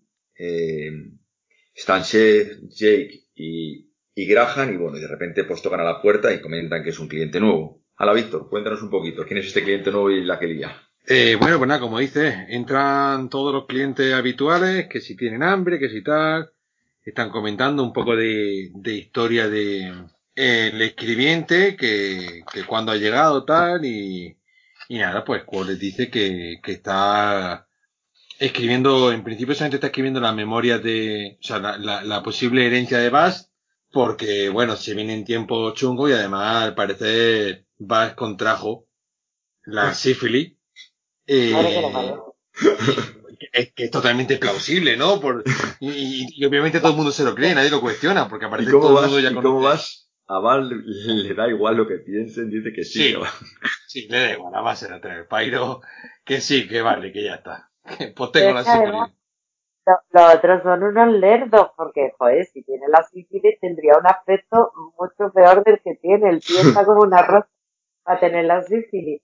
¿eh? Y además el, el testamento es súper gracioso, está muy bien hecho. Sí. Lo, de, lo del alma inmoral, porque soy un alma inmoral. y Eso, cronista, eso, eso. Sí, pero ¿veis cómo se le escapa? Pero ¿veis cómo se le escapa al cronista lo de inmortal? No sé si se No, yo llama creo que no porque, no, no, pero eso yo no creo que sea ahí. ¿no? Ah, vale. No, creo que, creo que es más bien en un sentido religioso. Claro, lo corrige. Claro, cuando lo corrige es por eso. Y el otro dice, bueno, pues ya está, por lo que tú digas, por inmortal o inmoral, me da igual. Bueno, pues nada, pues se ponen allí a hablar de, del tema de, bueno, se presenta el tal Devan, tal, que, que llega allí al, al pueblo que es nuevo, ¿no? Que viene del vado de Abbott. Perdona, Víctor. eh, Sí. A ver si lo sabéis. eh, ahora mismo así de eso. Se llamaba Devan. Se presenta como Devan Carverson, pero no tenía otro nombre. Devan. Claro, pero. ¿eh? De hecho, él se va a presentar inicialmente con su nombre, es Devan Loches, ¿no? Claro, Devan Loches, claro. Y se ve que se lo cambia para que no le reconozcan, ¿o? Porque, ¿no? Porque él se supone que es famoso a nivel mundial, es el cronista. Y él se da cuenta y dice, Devan. Ah, ah, sí, sí, sí. Nombre. Sí, sí, sí, sí. Carraspeo, discúlpeme, Carvenson. Devan Carvenson, sí, sí, es verdad, es verdad. Porque no ha visto. Bueno, pues nada, eso, que nada, que los caminos que están muy mal, lo, normal, ¿no? En un, tiempo de preguerra, tampoco la conversación no, no tiene más, más importancia. Y nada, empiezan, eh, nada, siguen hablando con su charla totalmente normal y corriente. Siguen hablando de, de, de Quoth, están hablando de, de la historia de Severen. Sí, eh, no, esto es lo que me, esto es lo que me refería yo el anterior podcast, al título, cuando decían que empezaban a, ¿verdad? A entremezclar historias. Que, ve, que, vemos que tienen parte de lo que está contando Kof, parte de lo que va a pasar, pero en cambio han, han, mezclado con cosas que no tienen mucho, pues que no, que no han ocurrido o están mezclando con otras historias. Ah, sí, claro. Pero al final, eh, primero, Kof, que se supone que es un gran narrador de historias, pues también va engrandeciendo todavía más la historia de Kof y poco más, y volvemos a lo mismo, es una leyenda contada como al triple de lo que ha sucedido ya de por sí ampliaba por Cook, pero claro, ya encima cuando lo narra ese hombre, Cook, pues se dispara. Sí, sí, efectivamente, pero, pero mola, ¿eh? O sea, este, esta, este narración a mí me hace gracia porque, porque vas viendo que si un diamante del tamaño de un nubillo, que si sabía, que si la, la posada en vez de ser Anker, que si es una mujer que se quedó prendada de él, que si tocaba el laúd, que si primero no tenía dinero, que si, bueno, y hay cosas muy interesantes, es que esto, mm, como, pero como Rufus no va contando cositas así que te hacen gracia y, y va a pasa desapercibido, pero hay una cosa, a ver si la encuentro, que es que me encanta, ¿eh? A ver si la encuentro, que dice, eh, que es lo que yo pienso, mira, eh, dice, así que Quoth utiliza magia tenebrosa que había encontrado en un libro secreto de la universidad. Pronunció tres palabras terribles, palabras secretas e, e invocó un demonio. Sí, que puede ser parte de la historia, pero ¿quién nos dice que no sea parte de una realidad? Que encuentre un libro secreto, que, ahí, de, que ahí pueda desatar las cosas que hayan en el mundo, los estrellas y todo eso. Pero vamos, es especulación, pero eso me dejó un poquito, al menos alerta. Lo curioso es que luego dice, va, eh, luego cuando charla con Cronista, dice que no existen los demonios, que solo existen los seres fatos o sea, solo existen los seres como yo y los seres como vosotros. Los demonios no existen. Eso es para gente supersticiosa. Entonces, mmm, no sé yo hasta qué punto puede invocar. Sí, pero Ángela, también lo del bailarín de piel, él dicen que desaparecieron hace muchos años, que es muy arcaico, un lenguaje muy arcaico, o sea, a lo mejor no es un demonio, pero a lo mejor es un, no sé, estamos ya. Es que a mí eso es lo que a mí eso es lo que me hace pensar que hay algún tipo de, de viaje de, fase en el tiempo. Eso es lo que a mí me hace pensar que hay un tipo de, de, fase en el tiempo, porque claro, se supone que no existe. O se supone que ya no existe. Sí, o se retiraron, o esta encontró la forma de invocarlos, o de llamarlos, o de encontrarlos. a saber, yo creo del tiempo, aquí, Víctor, yo lo siento, que puede ser, ¿eh? pero yo no lo veo. O, o es que simplemente es que no quiero que ocurra y por eso no lo veo, pero todo puede pasar. Yo creo que, que algo abre, que empiezan a aparecer seres, si no quieres llamarlo demonios, criaturas fata, eh, o algo arcaico fata, algo antiguo. Mm, mm. y bueno, pero lo veremos, lo veremos, como todo, pues lo veremos. Sí, sí, sí, sí, sí, sí. Pero bueno, espera que, que durante esta conversación, antes de, de, lo que tiene que pasar ahora, sí que es verdad, tiene razón que, que Rofun nos deja unos cuantos, unas cuantas perlas no sabemos hasta qué senti hasta qué punto serán reales, o sea, serán simplemente rumores o hasta qué punto serán cosas ciertas. Yo creo que, bueno, no, eso sería quizá aparecer un listado de todas, ir hablando una a una. Pero sí, eh, creo que. Pero podemos hacerlo, Víctor, ¿eh? Podemos hacerlo, que a mí sí me gustaría, ¿eh? Podemos coger un día, hacer un pequeño capitulito y analizar todo esto, ¿eh? Sí, sí, a mí me gustaría. Sí, sí con, con, con quizá la, posible referencia a la, a la, leyenda que se leen en los interludios sobre Quoth y sobre cosas que sabemos que no han pasado todavía. Y que, y que se relatan como si ya hubiesen pasado. Sí, estaría guay. Pero bueno, se ya entremezclan, y cómo se entremezclan con las historias de Elodin, ¿eh? también muchas. ¿eh? Sí, sí, también hay muchas cosas que, que dice, uff, a lo mejor esto no ha hecho voz. Bueno, que pues eso, que volviendo ya al tema del, del cambia pieles, pues sí, está hablando en un idioma que no, que no, que no entiende Mira, nadie. Cuéntalo desde el principio, vamos, cuéntalo. Entra a la posada. Ah, sí, ¿no? pero claro, entra, la posada, parece que está hecho polvo, parece es un soldado, ¿no? Que, que Sí. parece que está, que está hecho polvo, que entra caminando fuerte.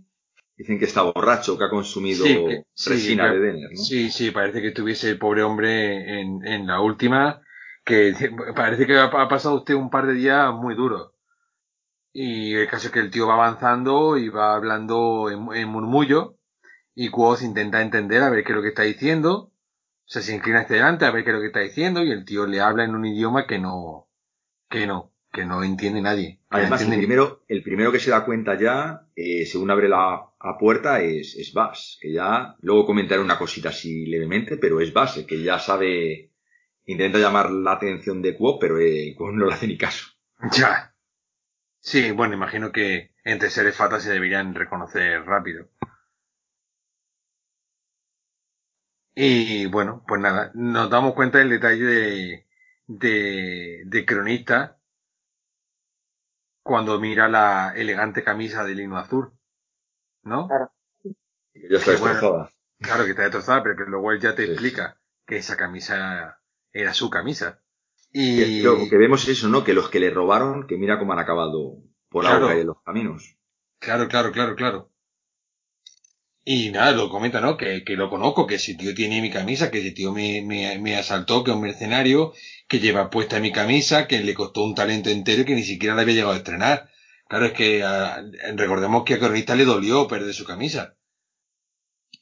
Que eso lo, lo hablamos en el, en el primer programa. Camisa, el caballo, algo de Sí, bueno. monedas. Sí, sí, sí, todo, todo, todo. Se lo, se lo, lo, lo pelaron al pobre. Y nada, eh, Bass intenta ya llamarle la atención en serio, ¿no? Empieza a llamarlo por su nombre, o sea, empieza a llamarlo por su mote, y le está haciendo señas, en plan, ojo, que no es cualquier cosa. Y al, al final, pues claro, se ve obligado a tener que intervenir. Y, y menos mal que interviene, porque si no lo mata. O sea, está clarísimo que lo hubiese matado. Vamos, aquí vemos una sucesión de cosas, ¿no? Eh, Quoth intenta hacer eh, un vínculo, ¿no? Vincularlo para quemarle con, con el licor, ¿verdad? Sí, No funciona, que también hay muchas teorías. No vamos a meternos en esas teorías, ¿vale? Pero lo comentaremos en un futuro. Lo dejamos aquí, que si lo de la mano, que si, bueno, muchas cosas. También, y luego vemos que el, el joven, mm, creo que se llama, he perdido el nombre, el aprendiz de herrero, ¿no? Dime, Ángela. Ah, Cobb. Co- Sí, pues bueno, le da con la barra y después de muchos eso, pues es el que le da el, el golpe definitivo. Y vemos que le dan, que se rompe la espada, que al tío le machacan y sigue andando, o sea que es prácticamente un zombie. Claro, porque al fin y al cabo, imagino que el, cambia, el cambiador de pieles no siente dolor, no siente dolor. Mientras tenga conciencia, pues seguirá para adelante. Pero claro, ya una vez que le abre la cabeza, eh, en fin. Y bueno, Bueno, antes, antes, sí, dime, dime, sí. no, no, nada, nada, que, que sucede lo de las varias frases estas, ¿no? Sí. Que sobre esto creo que se, creo que sí que hay bastante también teoría en internet. Bueno, no sé si tenemos traducción de, de todas las frases que hay del, en la- en la conversación, ¿no? De todas las frases que dice cambia pieles. No sé si hay traducción de todo esto. No, yo, yo lo que he mirado no he conseguido nada. Si, si, si encontramos, pues lo comentamos en el siguiente podcast o lo colgaremos a las redes. Eh, pero yo no, simplemente, pues bueno, lo último que dice de lo de Teaitin Seat Balou, te Rintae, que ahí sabemos que Rintae, bueno, tiene mucho que ver con Rinta, ¿no? Hmm. Pero quitando eso, que luego lo comentan cuando ya está muerto, que dice Quoth que le estaban buscando a él. Que él es el causante de todo esto. Sí, la verdad es que da mucha. da- a mí personalmente, este final de, de, toda esta, de toda esta parte me da, la verdad es que me da bastante pena. Porque claro, al final el pobre hombre ha hecho todo lo posible por esconderse y por ser anónimo, pero al final igualmente lo acaban de encontrar. Sí, voy a tener una teoría así para lanzarla, ¿vale? Eh, tengo, si llegamos luego al final, luego lo, lo- comentamos otro poquito con, otro dato cuando habla con él de, cuando habla con, en la habitación, perdón, con cronista. ¿Creéis que es capaz Bass de haber mandado él al bailarín de, piel para atacar a Quoth? No, yo creo que no. Creo que le ha pillado totalmente por sorpresa. Porque además te, está haciendo gestos desde, que está en la puerta. Yo creo que no, yo creo que no. Bueno, eso de que está, haciendo de que está en la puerta también puedes hacerle gestos para que se te pare para que Quoth luche, ¿eh? No sé, yo creo que no. Creo que. Piensa que, mira, cuando, cuando está hablando con, con Cronista, que llegaremos después, le, le dice que a él no le importaría no solamente que alguien le reconociese, ¿no? Cuando dice, ¿tú crees que a mí me, me, pues me, va a engañar un carretero o no sé qué? Dice, yo mandé el mensaje a la botella, dice, estaría bien hasta que viniesen los enemigos a buscarle. Por lo menos habría, por lo menos pasaría algo, habría algo de acción. Mm, yo no digo que no, pero este es capaz, ya sabemos cómo contrata a los, a los soldados, cómo contrata a los soldados para que le peguen una paliza, ¿eh? Sí, pero no es lo mismo. Ya, pero, pero, la, pero la, a diferencia, Víctor, es que con los soldados, como no es lo mismo, él no está presente, porque cree, porque saben que no va a matarle, lo habrá negociado con ellos, aunque luego le mata a ellos, él, eh, vas a ellos, pero aquí, aquí está él, o sea, como, como teoría, él sí está para, para pararle. Y tampoco sabemos si Vas realmente quiere pararle, o solamente quiere que quien le mate o quien luche sea Vas. O sea, él realmente le está peleando, pero no sabemos si está peleando para matarle. No sé si me, si me estoy explicando. O sea, a lo mejor quiere que intervenga, que intervenga Quoth, que es lo que no consigue. Puede ser. ¿Tú qué piensas, Ángela? Mm, yo me vaya a perdonar, pero es que he perdido el audio un, y no estoy perdida. ¿Eh? Eh, eh, comentaba, comentaba así rápido que si crees que Bass es capaz de haber mandado al bailarín de piel, haber hecho algo para que el bailarín de piel fuese a por fuese a por Quoth. No, creo que en este caso no. sí que es verdad que más adelante, ya sabemos que en el segundo libro sí que lo hace con otros mercenarios, pero en este caso en concreto mm, no, porque además también comenta posteriormente pues eso, que no no tiene buena relación, digamos, con el pueblo del Mael, ¿no? Con los cambiapienes y tal. Y él mismo se sorprende mucho porque hace siglos que no se ve nada. Pero escuchadme, pero escuchadme, no tiene, no tiene solo, pues lo dice él, pero él, joder, él es, él dice que es, ¿no? Hijo del crepúsculo y del Tenwil Mael. Eso, a, ti te podrá contar misa, pero no lo sé. Es que coinciden. El apellido, lo que sea el nombre ese o, o donde venga y este. En ese sentido sí que, sí que, sí que estoy contigo. Yo sí que creo que, o sea, a ver, sí, yo también considero que sí que mm, eh, Bast o la familia real de la familia noble a la que pertenece Bast eh, tiene algo que ver con el hogar de los de de Bast, de los perdón de los cambiapieles pero claro según el propio Bast están extinguidos no no hay no no existe y viven en la antípoda y está lo más, lo más lejos posible de, de lo que supone un ser fata. Bueno, también puede decirlo para encubrirse, vete a saber, ¿eh? Si, vamos, que es una teoría y a lo mejor no, ¿eh? Pero que tampoco nos fiemos de todo sin saberlo. Vamos, algo tenemos que hacer una referencia, está claro, pero que yo no me fiaría mucho de este, ¿eh? Hmm, puede ser. A mí... ¿eh? ¿Perdón, Ángel? Yo sí no estarás agobiado en este momento intentando avisar de, lo que se le tiene encima. Sí. Sí, sí, eso sí, eso sí. También se le puede, también se le puede haber ido de las manos, como se le va con los, con los que contrata. Sí, sí, eh, ojito. Puede ser, puede ser. Que, que, que, que si algo está vas, es desesperado, eh. Hmm. Me gusta mucho la conversación que tiene después con Aarón. Hmm, eh, Claro, que, ojo, es que se quedan los dos más tiesos que, que, que, una vara, ¿eh? Porque, porque le dice, eh, cuando le dice a Quoth, eh, creo que usted también sabía que era un demonio. Dice, Paz se quedó quieto donde estaba pariendo cerca de la chimenea. Quoth le dio la cabeza con gesto de curiosidad sin desviarle la mirada.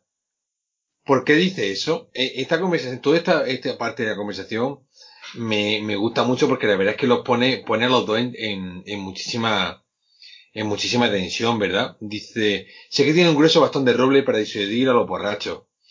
Y solo se me ocurre una razón por la que agarrar una botella en lugar de eso. Usted no pretendía partirle los dientes a ese tipo, lo que quería era prenderle fuego. Solo que no tenía cerilla y no había ninguna vela cerca. Mi madre solía leerme el libro del camino. Bla, bla, bla, bla, bla, bla. No había una forma de hacerle daño. Era como hacerle agujero a una camisa. Y por eso no se le entendía. Hablaba la lengua de los demonios. Cuanto más lo pienso, más sentido tiene. Hierro y fuego. Eso es para los demonios. Sí, además que vemos cómo le dicen que sí, ¿verdad? Como que como ven que es inteligente o algo tiene que dicen que sí. Además, Aaron no es el que el que Quoth llega un momento que está dispuesto a decirle su propia identidad con tal de que no se vaya a la guerra en el segundo libro. Ay, pues ya no, ahí me has pillado. Yo, yo, yo creo que es el. Ángela. ¿Me escucháis, verdad? Eh, a veces, a- a- o sea, cuando habla alto y largo, sí. Si hablas corto, no se te oye. Pero no creo que sea cosa del micro, eh, creo que es solamente cosa de Skype, que cuando llevas mucho rato te desconecta automáticamente el micro y ya no te oye. No, ya está. Si lo único que estabas afirmando lo que tú decías, que es el mismo, que es Aaron al que casi lo une al grupo de, de oyentes Sí, de sí, historia. sí, sí. Por eso digo que, que con este chico, por lo que sea, le ven potencial o le ven que se merece saber la verdad, no sé.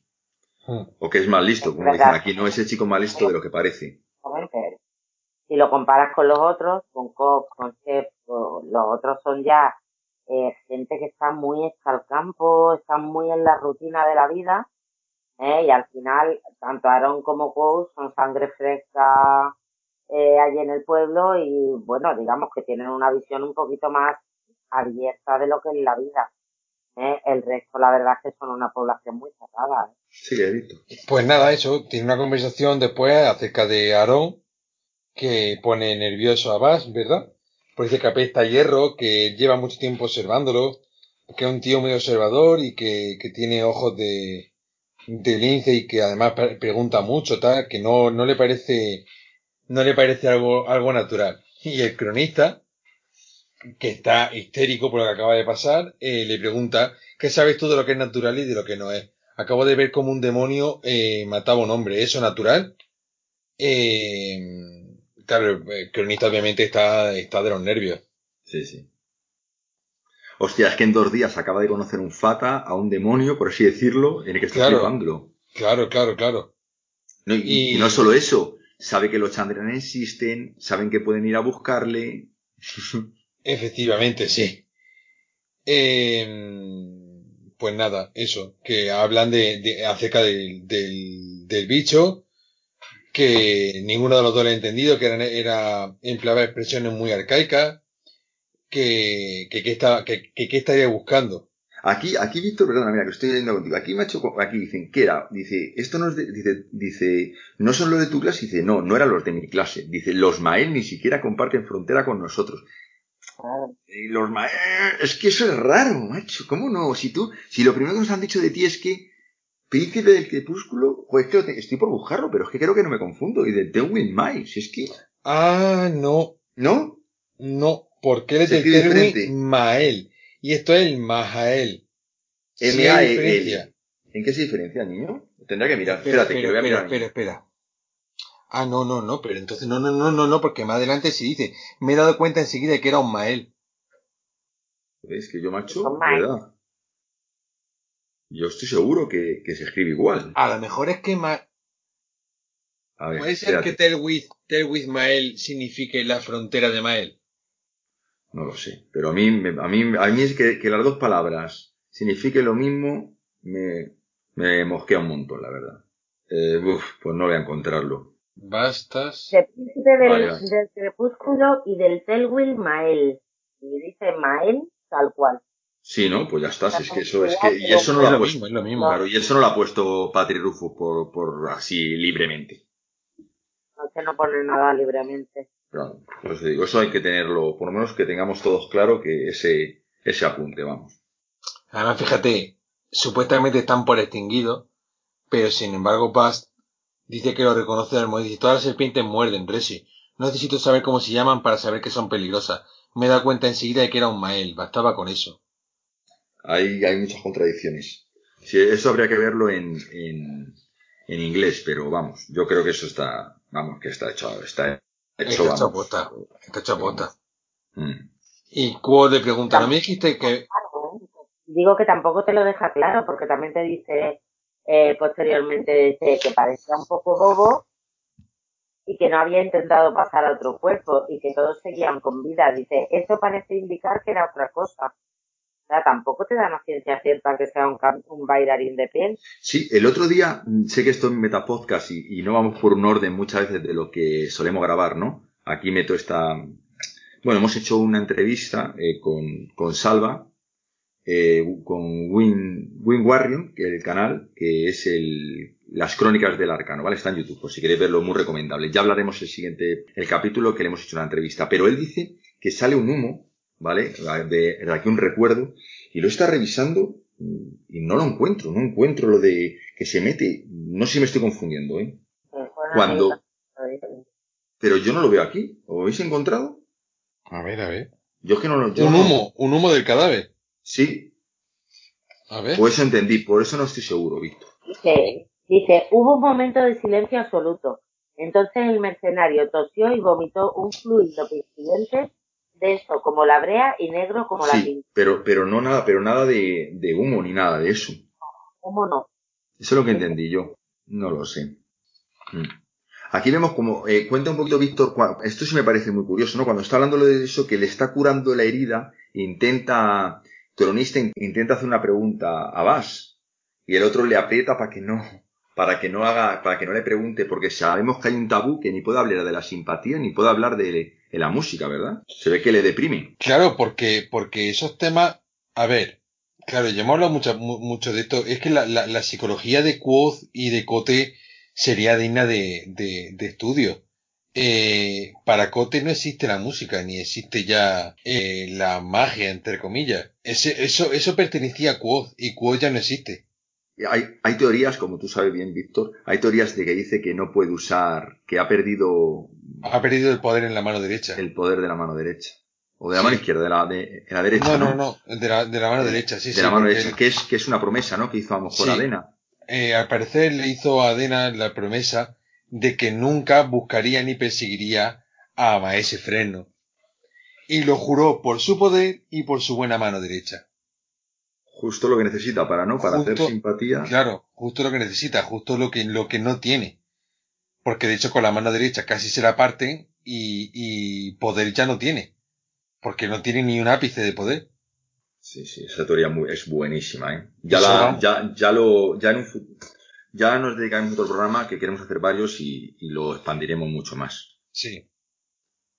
Yo solamente dejo como, como pequeña primera parte de mi teoría que igual que Felurian es como, como una representación de la lujuria, quizá Maese Freno sería una representación de la capacidad de dar promesa o de quitarla o de, o de romperla. Por eso si hace un juramento en el nombre de, o en el nombre o refiriéndote a él, él puede hacer que se te cumpla o no. Es una teoría que, que, que tengo yo, ¿vale? Como que, cada uno con, esa, con esa teoría lo que te voy a aventar, cada, cada, cada persona fata o cada chandra o cada persona de estos importantes tendría un fin o tendría un... Claro, tendría una finalidad, como un, un poder específico que es eh, natural e intrínseco a esa persona. Es muy interesante. Uh, pues ya lo, ya, ya lo ampliarás todo esto, ¿eh? Esto no lo guardamos para, para más adelante. Sí. Bueno, pues nada, le está curando y pues como dice, que casi intenta hablar de magia cronista y hay que pararle los pies, ¿por qué no? Porque de eso en esa posada ya no se puede hablar. Es, totalmente tabú, como tú bien dices. Y nada, simplemente le, le comenta, ¿no? Que si le pregunta, le pregunta, perdón, le pregunta a Quoth si aún se anima a escribir un poco más y Cronista dice que sí, que perfectamente, que él aguanta todavía unas cuantas horas. Vas, le pregunta a Quoth que quiere saber qué es lo que encontró debajo de, debajo de la universidad. Así que así pues empieza ya eh, el siguiente capítulo. Muy bien. Eh, pues nada. Eh... Perdóname, eh, os abandono yo también. Ya no puedo más. Perfecto, Ángela. Pues nada, te dejamos descansando, ¿vale? Vale. Vale, perfecto. Vamos a ver si tenemos el libro yo he visto. Un abrazo, Ángela, gracias. Chao. Bueno, Víctor, pues nos han dejado solos aquí bajo tierra con, con Auri. No pasa nada, ahora sacamos el alcohol. Y vemos que llevan eh, bajo tierra y... eh, bueno, están en trapo eh, a unos 30 metros bajo tierra. En ellos circulaba un, un viento constante que olía a polvo y cuero. Bueno, blanco y en botella. Eh, aquí Sí. sabe que, que está muy cerca ya de, del archivo. Tiene que, dicen que es muy estrecho y le dice que si no vuelve en media hora que tiene que ir a Oris a buscarle porque se ha quedado, o sea, ha quedado enganchado. Y aquí me parece una cosa súper graciosa. Aquí me parece, pues creo que ya lo comentamos en su día, ¿no? Que tras salir de la surrealidad, ¿no? Que va a las dependencias de la mujer y se encuentra prácticamente desnuda a Fela. Que Claro, a ver. Claro. La verdad es que una escena un poco tensa porque, claro, verá que el dormitorio de la chica, pues el dormitorio de la chica y solamente va a haber mujeres. Igual que en el del hombre, pues no va a haber problema en desnudarse y verse uno a otro, pues tampoco lo va a haber en- en- entre ellas.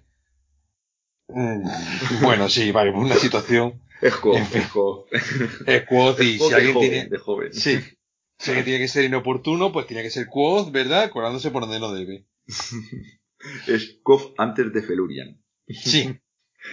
Efectivamente. Bueno, la dice que, que si le hace un favor y que vaya al día siguiente al, al archivo que le estará esperando un amigo suyo. Sí. Ella dice que sí, que se perderá tal clase, pero que por él, por el favor, que sí, que sí va. Y bueno, y cuando termina de hablar con ella, dice que, que cómo estaría de emocionado para haber rechazado una invitación de Fela, me medio desnuda entrar en su habitación. Madre mía. Sí, porque, en fin, es que tienen 15 años él, ella tendrá que un poco más. Sí, un poquito más, 17 como mucho, Pues 18 eso. puede ser, 19, 20, que me da igual, fíjate. Pues eso, pues eso, Madre pues mía. eso, pues eso. Si este encuentro se llega a dar después de Felurian, ya te digo yo que ahí no se escapa ninguno de los dos. Sí, hombre, hombre, yo creo que, que, bueno, quiero pensar que hubiera, que hubiera respetado a, a Sin, pero, a Will, perdón, pero, a Will o a Sin, en Sin, Pero a Sin, aún no, aún no están juntos en este libro.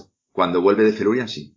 Sí, cuando vuelve Felurian sí, pero por eso digo que si este, este momento Ah, sí, sí. llega a pasar, bueno, no, sí, no, no, pues- si, si no está con Sin y después de Felurian, esta no se, vamos, que no se salva ni él ni ella, vamos, no, dos. al trago.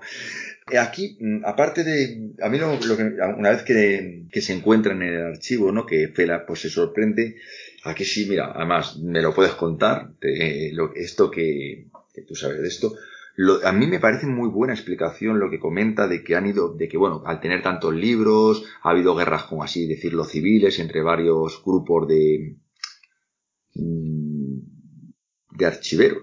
bueno, pues, entrando tú mejor, Víctor, cuéntanos un poquito todo esto, lo de la organización de la biblioteca, va, que es muy, Bueno, es lo muy de, lo de la interesante. organización de la biblioteca, la verdad es que es un desastre.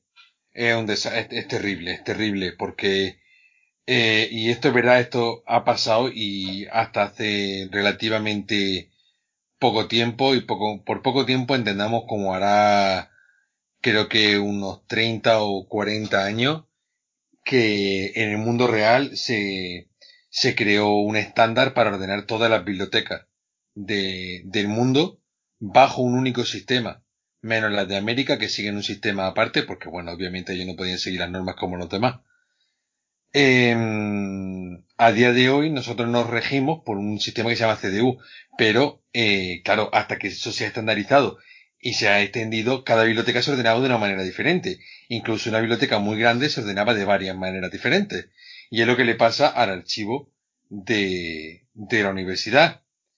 Claro, cada maestro bibliotecario ha ordenado siguiendo sus criterios y nunca siguiendo un único criterio común. Claro, pues esto ha dado lugar a que cada sección de la biblioteca mm, es como el anillo de un, de un árbol. Un árbol tiene un montón de anillos, son todos diferentes y nunca va a haber dos anillos que sean iguales. Pues lo mismo pasa, pasa con esto. Un desastre. Un desastre. Es terrible. Y intentan rescatar lo que pueden, pero claro, aquello, recordemos que es como una ciudad. No me acuerdo cuántas plantas son para arriba, pero creo que son cinco plantas para arriba y tres plantas hacia abajo. En el subsuelo, mm, en fin, es que es imposible mantener el orden en, en- en eso. Sí, A sí, mí y, es más, que- y más como comentan eso, que además los escondían libros para, para fastidiarte un, un, pues eso, un grupo a otro, que cada vez que, que cada vez que pasaba algo venía otro maestro Sí, archivero sí, que quería cambiarlo. Pues es que me parece un locurón, macho. Sí, sí, sí. Sí, Y lo de los libros, lo de los libros escondidos eh, sigue pasando a día de hoy.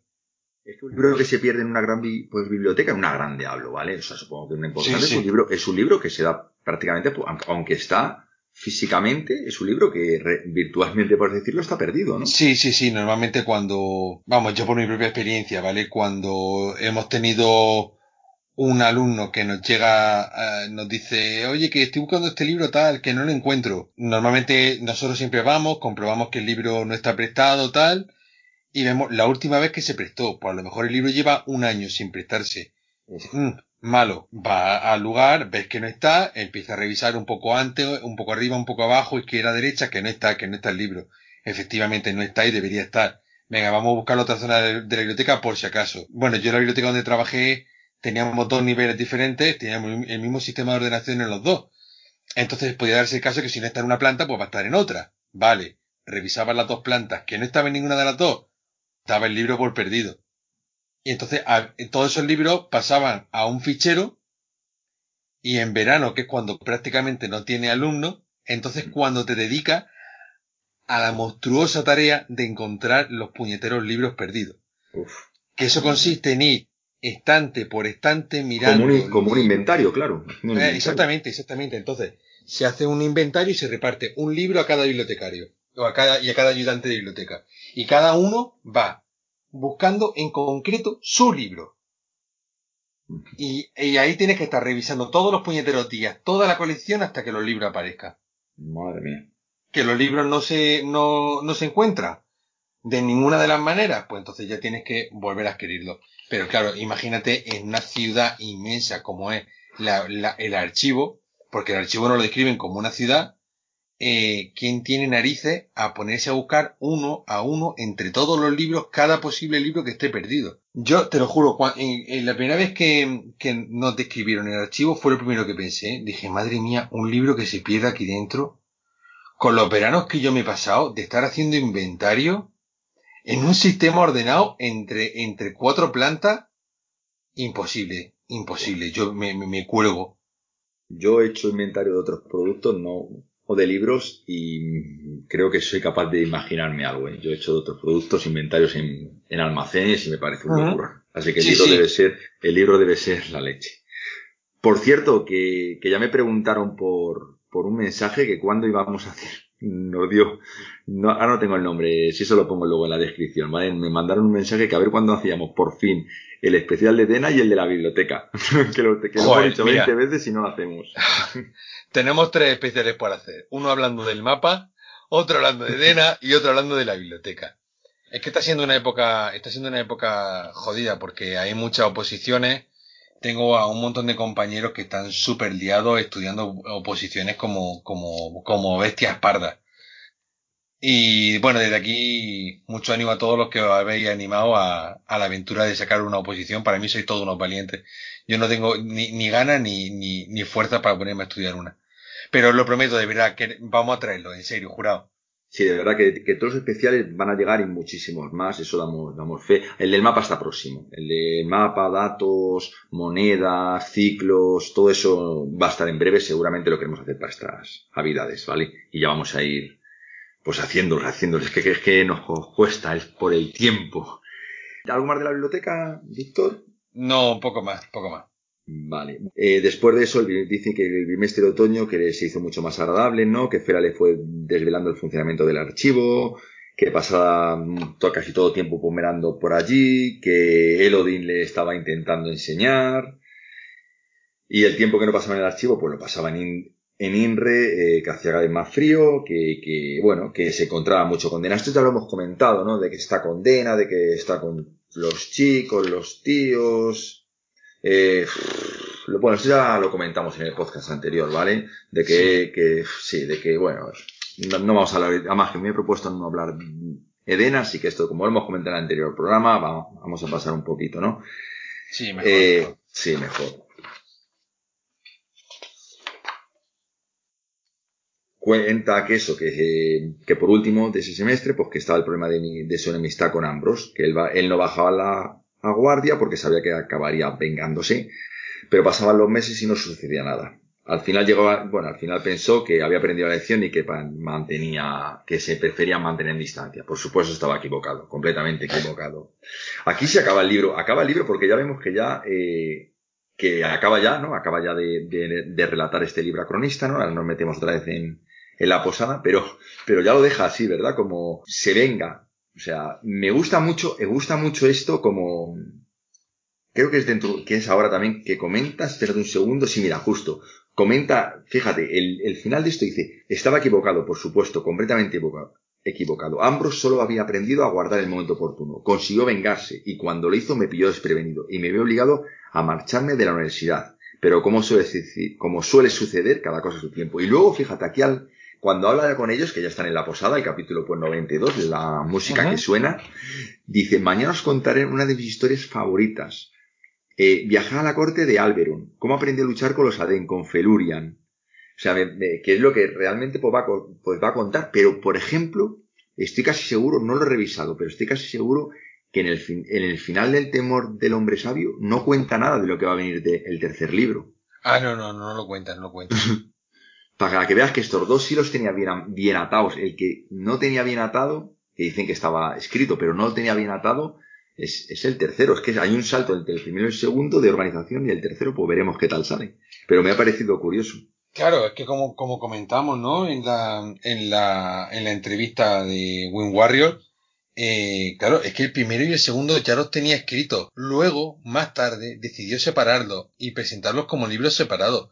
Pero la historia ya la tenía escrita en, en un solo libro. Mm. Entonces, claro, para él, para él fue muy fácil eh, retocar cuatro cosas que te sirviesen para engancharte, para quedarte con ganas del siguiente libro. Eh, bueno, pues eh, aparte, eh, todo esto mm, que vamos a hacer ahora, ¿no? Lo de cronista, que se ve que se va a su habitación, que está acojonadísimo, se quita, se quita su medallón de, de hierro, se lo vuelve a colocar, mueve, eh, mueve un mueble en la puerta, como os he dicho este tío, es que, vamos, entre lo que ha visto y lo que le han contado es que está acojonadísimo. Y encima, para colmo, entra, entra Vas por la ventana. Cuenta un poquito esto, Víctor, de la, de la Vas, me parece muy curioso. La verdad que sí, la verdad que el pobrecito eh, está comiendo diciendo, madre mía, madre mía la que me estoy metiendo, madre mía qué camisa de once varas. y, es que, y no olvidemos, perdona Víctor, que es que él está ahí retenido, ¿eh? Ah, sí, sí, sí, sí, por supuesto, está, está ahí porque, porque vas consciente que esté ahí, porque vas consciente que siga vivo, porque si no, madre mía. Empieza a preguntar, ¿no? Que, que cómo llegó hasta ahí, ¿no? Y el otro le dice que fue un rumor, que, que alguien emborrachó a Bach, que se puso sensiblero y que un carretero, bueno, pues tuvisteis un descuido tonto y él, pues escuchó el rumor y fue para allá. Y el otro le dice, mire, irá mala cara, ¿crees que un carretero podría emborracharme a mí? Vamos, este se ve, dice, era mi, era mi mensaje en la botella. Uno de tantos. Uno de tantos.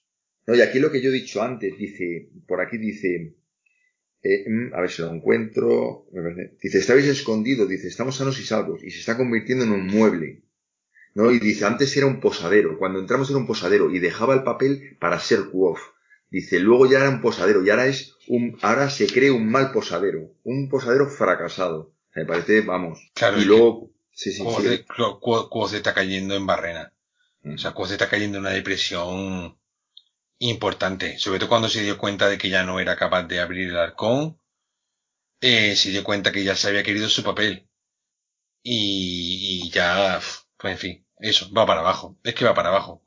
Solamente va para abajo.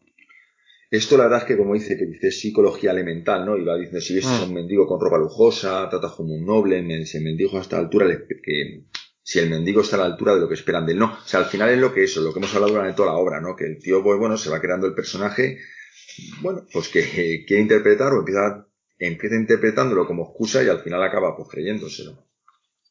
Claro, es lo que dice luego, es psicología, la psicología más básica. Todos nos contamos una historia sobre nosotros mismos, siempre, continuamente. Y esa historia, esa historia es lo que nos convierte en lo que somos. Nos construimos a nosotros mismos a partir de esa historia. y, eso, eso me parece muy importante, porque claro, Quod ha construido de sí mismo lo que ha construido. Soy un posadero. Y ni siquiera soy un gran posadero claro, al haberse creído eso, ha perdido mm, todo, todo lo que como Quoth era capaz de hacer y sabía. Sí, sí, completamente. La verdad es que, bueno, y sabiendo la carga que él se piensa, no sabemos si es cierto o no, suponemos que sí, que él ha provocado la guerra, mm, los seres estos, los seres estos fata que si están por ahí vagando, todo es culpa de él, pues fíjate, el remordimiento le tiene que estar matando. Claro. Aquí me parece una frase muy buena cuando dice, el cronista no dice un estúpido cuento de hadas, ¿no? O sea, como refiriéndose a los Fata, y dice, si crees que nuestras historias no tienen también su lado oscuro, es que no sabes nada de los Fata. Es que yo creo esto, esta puntualidad es lo que yo hablo de, de que creo que tiene un gran lado oscuro, aun queriendo mucho a, a, Y dice, pero aparte de eso, esto es un cuento de seres Fata, porque tú lo estás recopilando para mí. Hemos que le dice lo de que tú me perteneces tres veces. Sí, sí, sí. No hay ninguna charla la que le, o sea, no hay ninguna tontería lo que le está diciendo.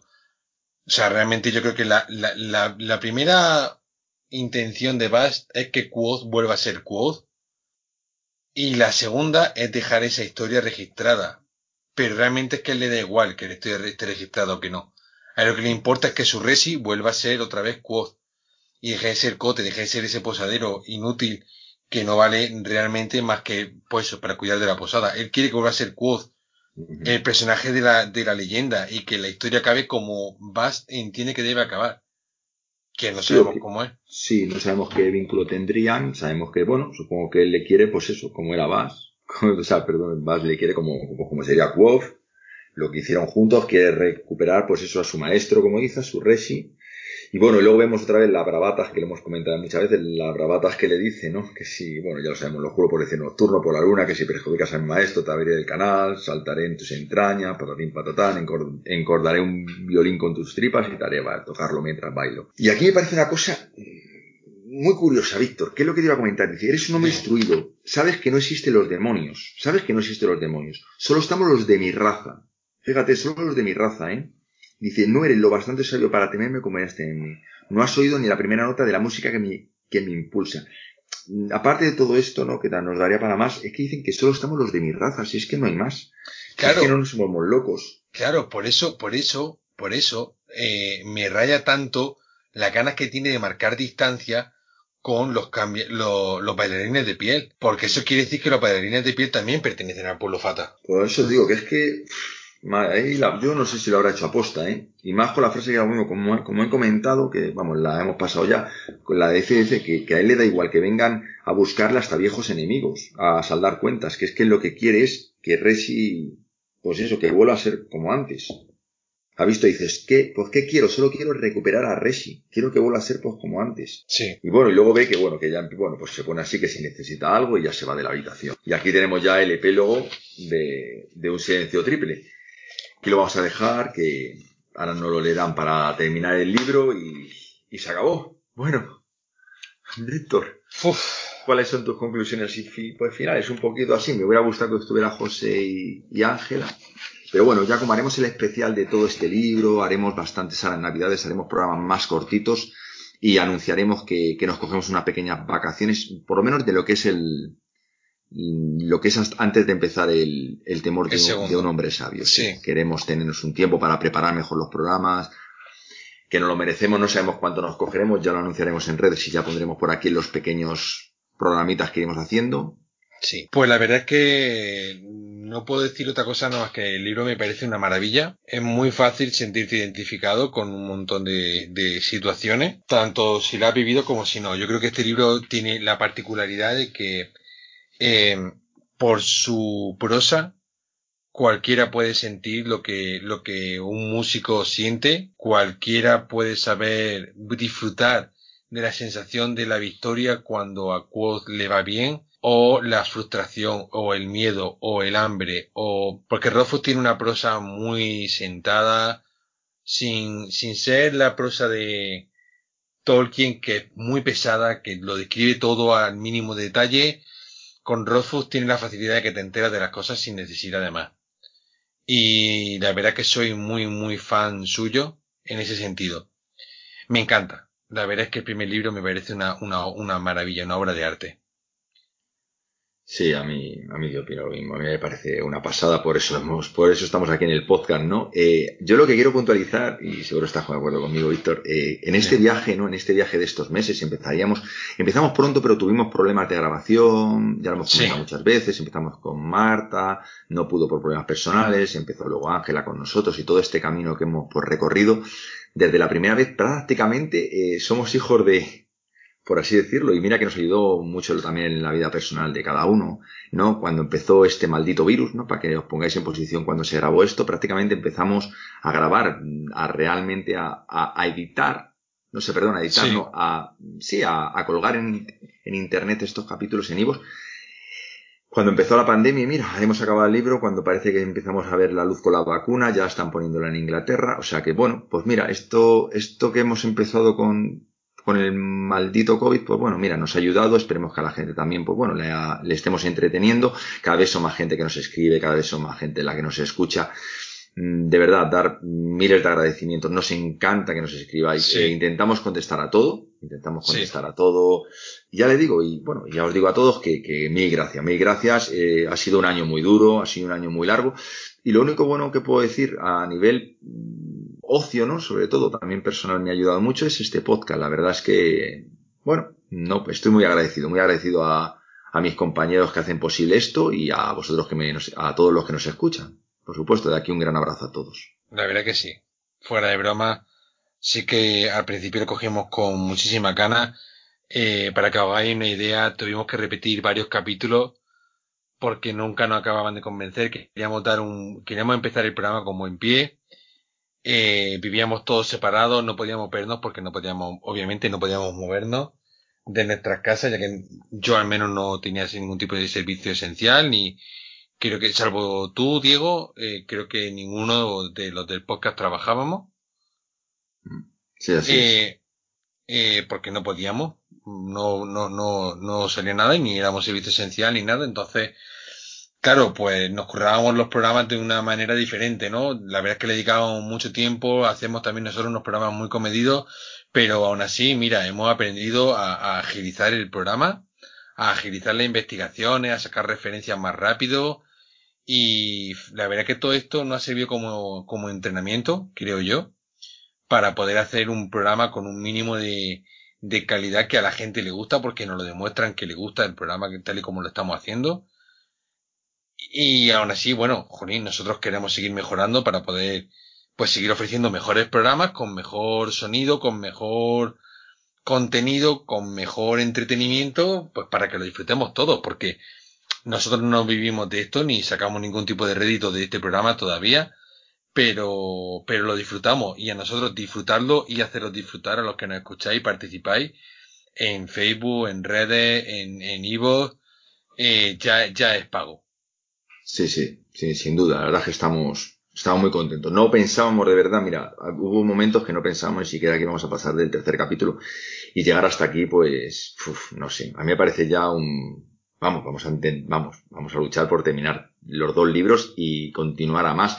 Y sobre todo no perder un poco el estilo, porque la verdad que eh, conociendo más, profundizando más en las teorías y todo eso, muchas veces puede llegar, iba a decir, iba a decir a contaminarnos, que no es la palabra, es al alterar un poco el funcionamiento de esto, al final creo que creo que es lo importante de unas personas que se ponen a leer un libro y, y realmente prácticamente, y lo, y lo veis, muchas veces no tendremos razón, pero es como lo estamos viendo. Seguramente cuando acabemos todo esto nos pongamos más a analizarlo más profundamente, a sacar las teorías que realmente están circulando por la red, porque creo que como no va a sacar el tercero, creo que nos va a dar para todo. Entonces, bueno, queremos conservar un poquito el, pues el estilo que estamos llevando, eh, lo que es, bueno, pues la historia y ir contándola, como nosotros realmente pues la vemos, que ni tenemos razón o no, o sí, lo veremos. Pero que muchas gracias, de verdad, no nos enrollamos más, que llevamos dos horas de programa, que muchísimas gracias y bueno, ahora ya haremos otro tipo de programas durante un tiempo, tomaremos una pausa, nos vemos mucho por las redes, ¿vale? Escribirnos a recre recredeguía.gmail.com, en, en Facebook también estamos en recredeguía.com y en recredeguía podcast, ¿no? Eh, Víctor, ¿qué es la que llevas tú? Sí. Eh, podcast. Dejaremos ahora para este, para este programa, si te parece, Diego, dejaremos enlace a todas nuestras redes para que podáis escribirnos. Quizá Twitter es donde menos activos estamos. Nos manejamos más bien por Facebook, que es donde hemos tenido mejor acogida, y en Instagram también tenemos buena acogida. Pero estamos pendientes de todo. O sea, aunque no nos veáis subir eh, imágenes o no nos veáis escribir ningún post, siempre estamos atentos a todas las redes, al correo, a los comentarios de Ivo, podéis comentarnos por donde queráis o poner en contacto con nosotros por donde consideréis que vamos a estar ahí o vamos a contestar. Sí, hacernos una, eh, podéis hacernos cualquier tipo de pregunta, que queremos hacer un programa también a lo mejor para, para contestarlas, ¿no? Tanto del Sí. podcast como, bueno, pues de nosotros siempre y cuando que se puedan contestar, ¿vale? Que sean, Sí, claro. que sean, que se puedan contestar, pero sí, hacernos las preguntas que queráis, preguntarnos lo, lo que queráis, que al fin y al cabo, pues lo que queremos es llegar pues, a todos vosotros y ser una, pues pequeña comunidad, un pequeño punto de encuentro, ¿vale? Así que sin más, Víctor, pues nada, que descanses. Igualmente. Nos vemos prontito y un gran abrazo. Igualmente, un abrazo a todo el mundo. Cuidaros mucho. Chao. No podíamos cerrar el programa ni la temporada sin agradecer la participación de todas las voces que conforman Recre de Guía. Empezaré de lo más reciente a lo más antiguo. A Jim81, que interpreta un texto de Dena. A Juan de Dios Tenor, que lo podéis encontrar así en redes. Ahora mismo preparando el Barbero de Sevilla en Austria, y habiendo cantado previamente en París y Sydney, con quien tengo una amistad de hace muchísimos años. Interpreta a Ambrose a María Templada, arroba Templada, actriz e ilustradora, que actualmente participa en la publicación de un libro infantil llamado Un beso en un abrir y cerrar de ojos. Tenemos a Isa, psicóloga, que lleva su proyecto Isa Mundi para ayudar a descubrir el lado creativo y emocional de la gente. Interpreta a Auri. Tenemos que hablar también de nuestra crew latina, Ligri, Wazu, Diegoblin y Blanco, por ser incondicionales apoyar siempre con un punto de vista nuevo y apuntar a un bombardeo. Chicos, tenemos pendiente una mongas. A Virginia, arroba Virgin Stoker. Actualmente trabaja como recepcionista en una empresa grande en Madrid, pero su corazón reside en las bibliotecas, los libros y las tazas de café. A todo aquello y aquellas que nos prestéis vuestra voz para las lecturas, para la intro, los endings, para todo lo que tiene que ver con el programa, sea ayuda técnica, material. Muchas gracias soy verdaderamente indispensable. A todo el staff de Recre de Guía, a José, un ávido de Conan, de Lovecraft, un terno adicto y un adicto a la automoción, a Ángela que se unió en el segundo programa, historiadora, bibliófila y Tolkien Dili, Nayeru Baryu a Marta, que nos provee de contenido para redes, nos montó el dispositivo y nos ayudó tanto con el programa piloto, qué ganas de que vuelva, a Sachi, que está siempre entre bambalinas, señalando, señalando dónde nos equivocamos, qué podemos hacer mejor. Tus consejos no tienen precio. Tus lecturas y caracterizaciones son impresionantes. Diego, el, el pegamento de este proyecto, en qué buena hora se te ocurrió. Investiga, prepara, edita los programas, en fin, tenemos un todoterreno. 2020 se nos ha quedado corto, así que vamos por 2021. Y un servidor, Víctor. Espero no haber dado mucho dolor de cabeza con tanta verborrea. Por último, y no por ello menos importante, estáis vosotros, los oyentes. Hacéis grande este podcast, totalmente casero y amateur, con vuestro apoyo, con vuestros comentarios, vuestra actividad en redes, vuestros mails, vuestros privados, vuestra participación. Muchísimas gracias por darnos esta meta, la de contentaros a vosotros haciendo algo que nos gusta tanto. ¿Vamos por el segundo? Volvía a ser de noche. En la posada roca de guía reinaba el silencio, un silencio triple. El primer silencio era una calma hueca y resonante, constituida por las cosas que faltaban. Si hubiera habido caballos en los establos, estos habrían piafado y mascado, y lo habrían hecho pedazos. Si hubiera habido gente en la posada, aunque solo fuera un puñado de huéspedes que pasaran allí la noche, su agitada respiración y sus ronquidos habrían derretido el silencio como una cálida brisa primaveral. Si hubiera habido música, pero no. Claro que no había música. De hecho, no había ninguna de esas cosas, y por eso persistía el silencio. En la posada roca de guía, un hombre yacía acurrucado en su mullida y aromática cama. Esperaba el sueño con los ojos abiertos en la oscuridad, inmóvil. Eso añadía un pequeño y asustado silencio al otro silencio, hueco y mayor. Componían una especie de aleación, una segunda voz. El tercer silencio no era fácil reconocerlo. Si pasabas una hora escuchando, quizá empezaras a notarlo en las gruesas paredes de piedra de la vacía taberna y en el metal gris y mate de la espada que colgaba detrás de la barra. Estaba en la débil luz de la vela que alumbraba una habitación del piso de arriba con sombras danzarinas. Estaba en el desorden de unas hojas arrugadas que se habían quedado encima de un escritorio. y estaba en las manos del hombre allí sentado, ignorando deliberadamente las hojas que había escrito y que había tirado mucho tiempo atrás. El hombre tenía el pelo rojo como el fuego, sus ojos eran oscuros y distantes, y se movía con la sutil certeza de quienes saben muchas cosas. La posada roca de guía era suya, y también era suyo el tercer silencio. Así debía ser, pues ese era el mayor de los tres silencios, y envolvía a los otros dos. Era profundo y ancho como el final del otoño. Era grande y pesado como una gran roca alisada por la erosión de las aguas de un río. Era un sonido paciente e impasible como el de las flores cortadas. El silencio de un hombre que espera la muerte.